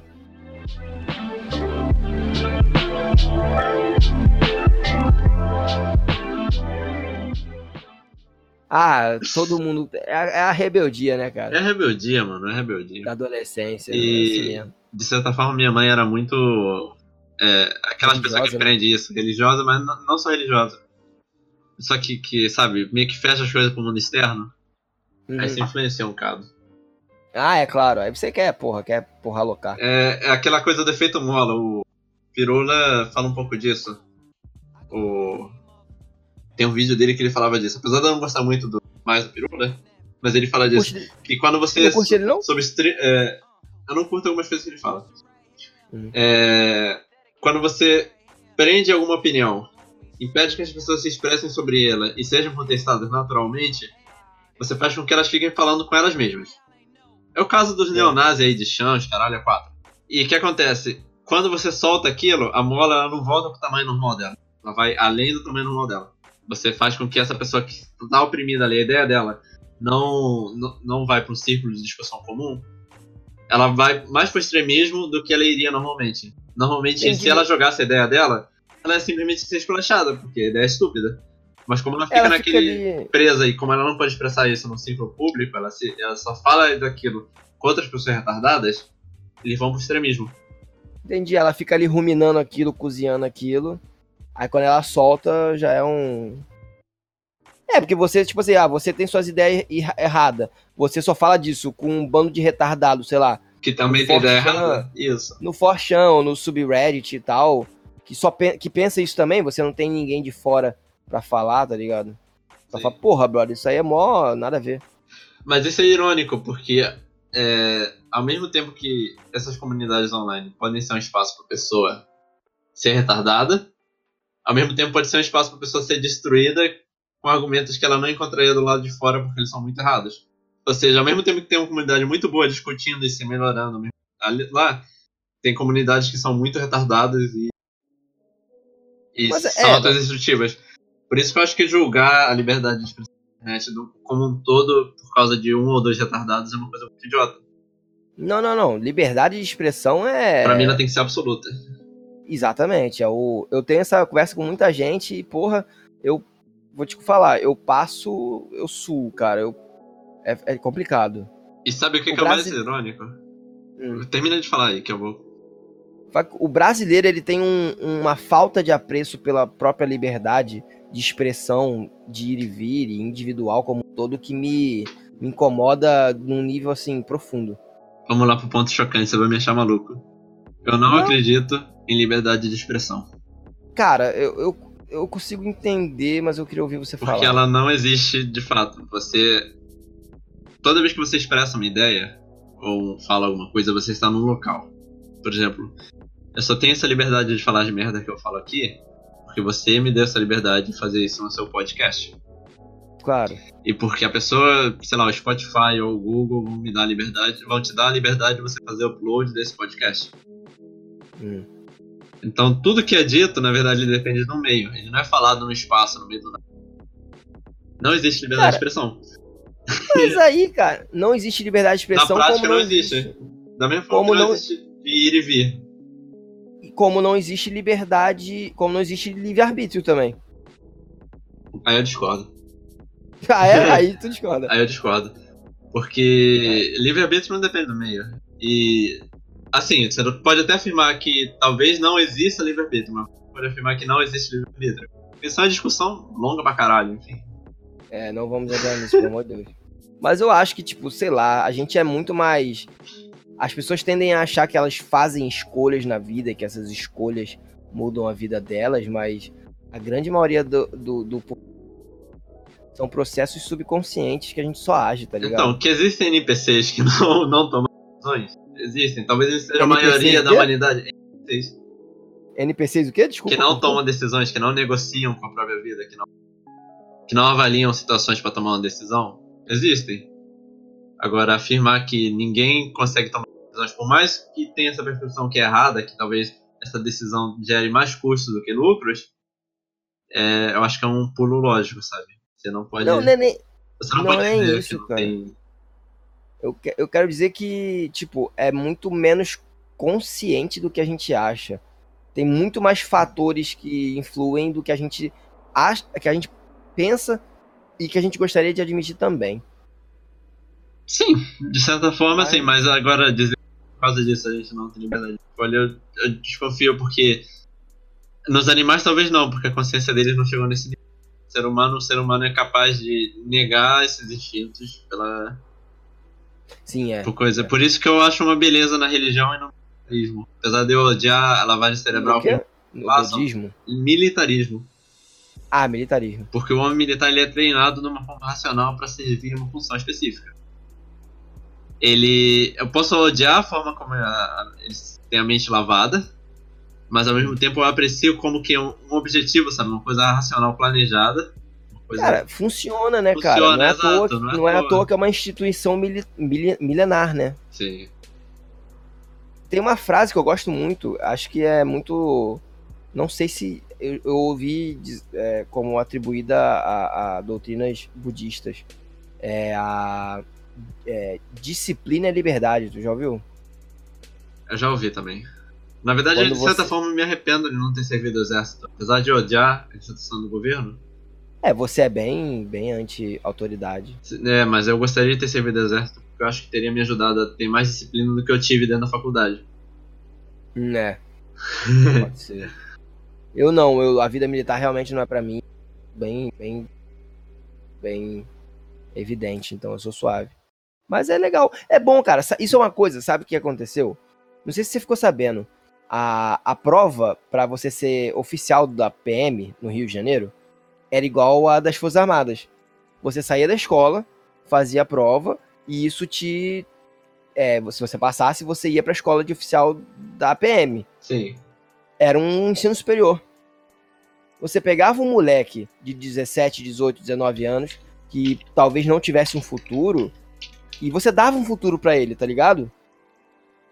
Você moldava um cidadão com todas as é, as, as todas, toda a problemática né, que a PM, em especial a do Rio, tem. O meu problema, na verdade, é o, é o círculo de obediência.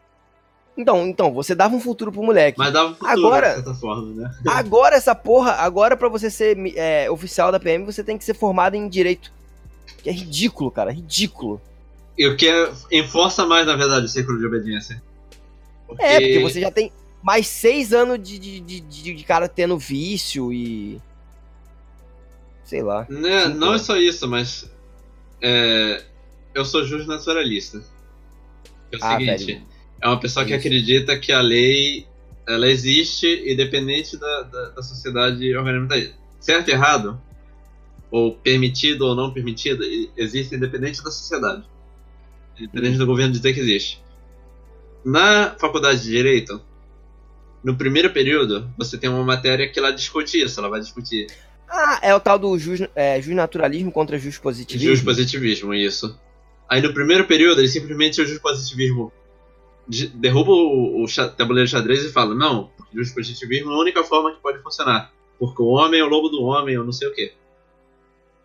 E o, o resto do, do seu, da sua disciplina de direito, você vai aprender apenas como aplicar as leis positivas que vão ser decididas por alguém. Você simplesmente pega o jus naturalismo e joga no lixo. E por mais que eu odeie o governo, isso é uma coisa recente, isso é uma coisa das democracias. É, na monarquia isso não existia. Na monarquia existia a noção de naturalismo. O rei ele é rei porque teve um evento é, metafísico, um evento religioso, que fez dele um rei. Ele achou a espada no lago, ou a família dele é abençoada por Deus. Ou no caso de Portugal, o Dom Afonso Henriques, que foi o primeiro rei de Portugal, ele estava numa luta desregular, ele ia perder, e a figura de Jesus Cristo apareceu para ele, e o que levou ele a derrotar cinco reis árabes naquela península e expulsar eles de lá. Por isso que o escudo de Portugal tem cinco escudinhos azuis no, no centro dele. São os cinco Porque reis mouros que- foram derrotados. Caralho. Então, por causa da gente jogar essa. Ou a questão metafísica, ou a gente jogar a ideia de que direitos podem ser naturais ou, ou surgir de uma estrutura lógica, que é o meu caso, eu, eu, acredito que assim, o direito surge de uma estrutura lógica. Ele é necessário até pra gente. Tá, pra eu não. Pra, em vez de eu discutir contigo, eu, eu te dou um soco na cara, Hum. eu tenho que reconhecer que você tem propriedade sobre o seu corpo. Ah, sim, sim. Entendeu? então, eu acredito que os direitos são naturais, eles existem parte da estrutura da realidade. Uhum. Mas esse debate é simplesmente jogado fora no primeiro período da faculdade de direito e você simplesmente aprende a seguir as leis e aplicar as leis. O resto do curso. Então, voltando um pouco aqui ao, ao tópico, eu acho que isso prejudica um pouco essa ideia, é, é, essa a mentalidade não só brasileira, mas de todos os países que passaram por isso. Cara, é complicado. Eu, eu recentemente, conforme o tempo passa, eu vejo que a, a democracia ela tem uns efeitos inesperados que são fodas. Mas eu ainda acho que é a melhor forma. Não sei se. Não sei se um povo com um rei, porém com grandes liberdades individuais, seria melhor. É engraçado porque eu não sou monarquista, mas eu acredito que a monarquia seria superior. E Oi, o desculpa. argumento é bem Não, simples. cortou. É engraçado, eu não sou monarquista, mas eu acredito que a monarquia seria infinitamente superior. E o motivo é bem simples. É, você é dono do condomínio que eu moro, certo? Já ouvi isso já. E o seu interesse é que eu queira morar lá e te dar dinheiro. Então você vai cuidar daquilo lá a longo prazo. Entendi. É o famoso. O moleque que me comentou isso, ele era monarquista. Versus o falou- zelador. Ele falou, ele falou assim, tipo assim, a porra toda já é minha, eu não preciso roubar nada. É tudo meu. E eu quero Então- deixar pros meus filhos. Cara, mas sabe qual é a questão? Você falou do condomínio. O problema é que, o- no caso do rei, você meio que não, não pode simplesmente meter o pé. Ele pode simplesmente te obrigar a pagar o condomínio, tá ligado? Isso nem sempre é fato. Na verdade, as pessoas votavam muito mais com os pés do que votam hoje em dia. Com os pés, que você quer dizer? Votar com os pés é o que eu chamo. Meter o pé. Meter o pé. meter o pé. Na verdade, isso ocorre É. até hoje. É, Mas se você tiver um. Por que, que a tiver um China é o polo? É o polo da tecnologia? Porque as indústrias falaram assim: eu vou pagar imposto aqui nos Estados Unidos, vou pagar imposto na Europa, vai seu se fuder. Eu vou pra China. Mas, ô, ô, ô, Júlio, é. Mas aí, se você tem um controle forte da. Da fronteira, você impede que o cidadão saia, filho. E. Você impede o cidadão, você não impede o rico. Ah, porra. Inclusive a coroa portuguesa, ela era muito mais. Ela, ela tinha dinheiro? Tinha. Mas ela era muito mais pobre do que as. Digamos, as companhias de comércio que existiam em Portugal. Ah, pô, mas isso aí era. Porra. Companhia das Índias Orientais, pô. Mas nenhum É, governo, velho- na verdade, é mais rico do que as indústrias. Na verdade, a maioria dos governos vive sob dívida eterna. É, Que é o motivo, é, é um, é um dos motivos da democracia. Porque um rei ele não podia fazer isso. Que a gente faz, hoje- Ah. que a democracia fazem hoje, que é fazer dívida com os bancos.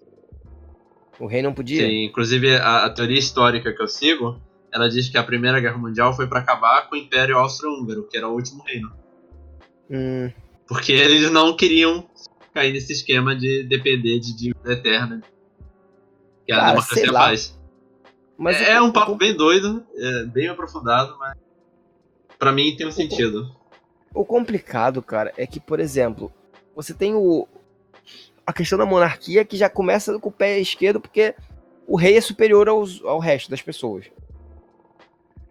Sim, Você tem eu não concordo Vai- com isso, mas eu, eu só tô falando não? da questão. Eu não concordo com a monarquia, eu não sou monarquista. Ah, tá, Eu desculpa. só tô falando que, economicamente falando, a monarquia é superior à democracia. Ah, é, sim, sim, sim, creio que sim.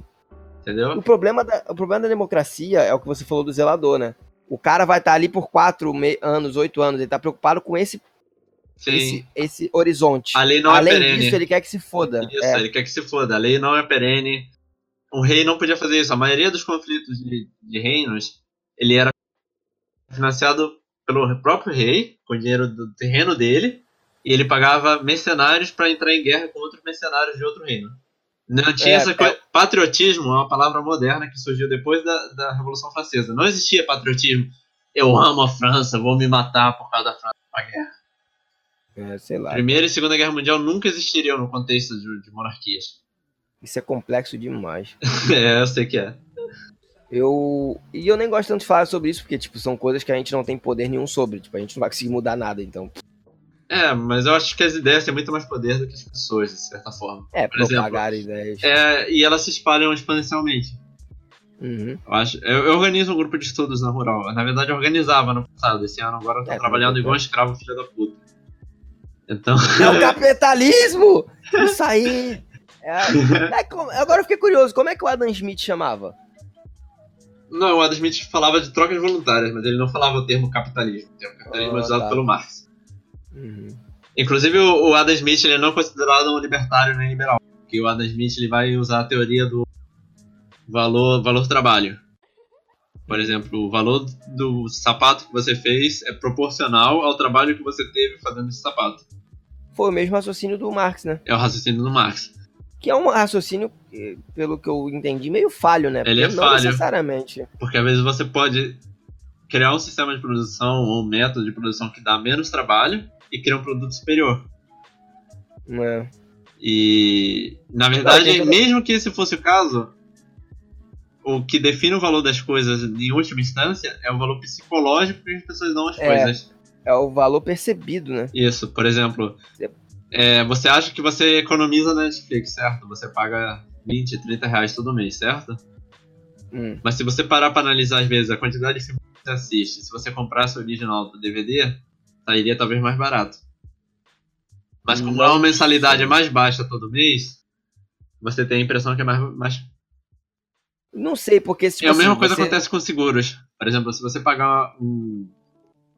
Se você pagar alguma coisa que um seguro cobre à vista, é mais barato do que você pagar aquele seguro pra sempre. Só que como Cara, aquele mas- seguro você paga pouco todo mês, você tem a impressão que é menos. Cara, mas é complexo demais. Porque, por exemplo, o, a, a- a Netflix. Se eu comprar dois DVD no mês, já é o preço da Netflix. É, Mas, às vezes só um DVD. E tem, por exemplo, a- de- é, você que trabalha pra caralho e eu que tô igual um idiota, querendo fazer um monte de coisa. A gente não senta tanto pra assistir, mas tem um cara que ele trabalha, trabalha, trabalha, chega em casa ele assiste o filme dele, tá ele ligado? assiste umas 20 coisas por dia. É. Talvez eu tenha pisado um pouco fora nesse caso. Na questão do seguro, o problema do seguro é, é, é aquilo. O seguro sobrevive porque quase ninguém tem, que tem seguro. Tem É, um problema de aciona. fato. Isso. Isso. Só que quando você tem, meu amigo, você precisa. É aquilo, tipo, você paga achando. Tipo assim, você paga na esperança de não precisar.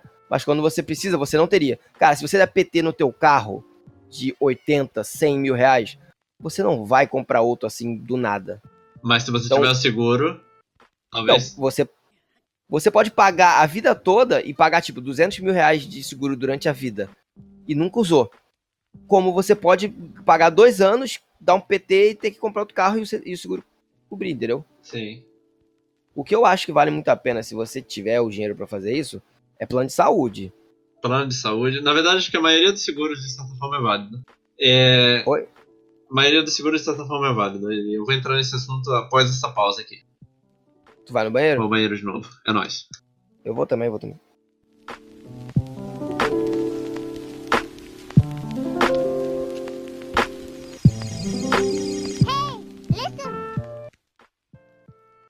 Cara, vamos encerrar. Vamos encerrar.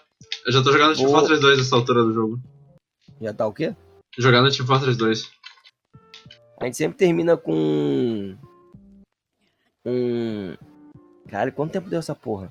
A gente sempre termina com uma sessão de recomendado. Vamos partir pra ela? Vamos. Eu sempre. Eu nunca penso em nada pra, Eu sou um idiota. Eu sou o o host do podcast e eu nunca penso no que recomendar pras pessoas. Puta que pariu. Então, galera, é isso. O, o episódio de hoje foi esse. Foi meio aleatório, mas de novo, tá no nome do podcast, então é isso aí. E é, foi, foi- a gente falou bastante coisa, então você. Mas tem coisa interessante no meio, tem coisa. Tem, tem coisas que realmente são legais de aprender, de. de- de- então, é, tem conhecimento bacana aí, então você. Você vai pensando aí no meio. É, então vamos lá, Júlio. Qual é a tua recomendação, cara? Ok. É, vamos com partes. Recomendação de leitura: Anatomia do Estado do Murray Rothbard. É, outra recomendação de leitura muito interessante é do Isaac Asimov. Olha, Que ele parte da, da ideia de como que a gente programaria um robô para agir numa social. Ele vai, sem querer, criar uma estrutura lógica para um, o que pode ou não ser feito. E recomendação de YouTube que eu já citei aqui: Tierzu, é, palestras no, no- E outro canal que eu ia recomendar, talvez no, no quesito de palestra humor. no quê, cara? Palestra do Hans Hermann eu Cara, vou escrever o acabei nome de- a- dele. Eu Qualquer acabei de- palestra eu- dele. Eu acabei de abrir o Tierzu aqui e eu vi agora uns, uns vídeos que eu já tinha esbarrado. E eu totalmente vou, con- vou conferir esse, esse canal. São de leitura de mangá. Alô? Jojo Bizarre Adventures, nem conversa.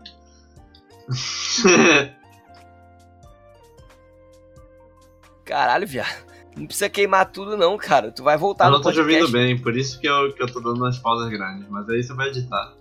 Tá. Bom, a minha recomendação é simples.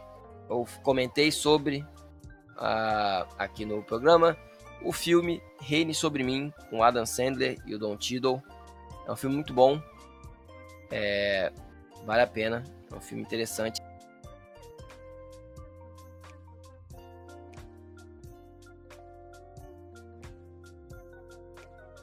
Vale a pena. Valeu. Tchau, tchau. Esquema. Não sei, ah, ah, talvez seja melhor que corte isso. Não dá merda, não. Não, isso aqui já não vai mais, não. Porque tem toda aquela O questão microfone de. tá cortando de- toda hora, mano. Peraí, peraí, peraí. Tá me ouvindo agora? Agora eu tô ouvindo. É, porque a, a internet tá normal. Ah, mano. Então eu vou. vou encerrar, falar. Vou encerrar aqui, porque tá foda. Encerra com a musiquinha do, do Seinfeld, sério. Acho que o Discord já descobriu que somos supremacistas brancos, que odiamos mulheres e minorias. Ah, Aí ele porra, tá cortando a ligação. No 12 episódio só? É só você começar a falar de lei e ele fica mudo. Isso aí é Deus me protegendo. Ah, legal. Aí agora tu tá me ouvindo de boa. Tô te vendo de boa agora. Mas só você falar de MEI e de sonegação de imposto Vamos tentar de novo? Vamos ver se é a Polícia Federal. tenta aí. É, eu falei.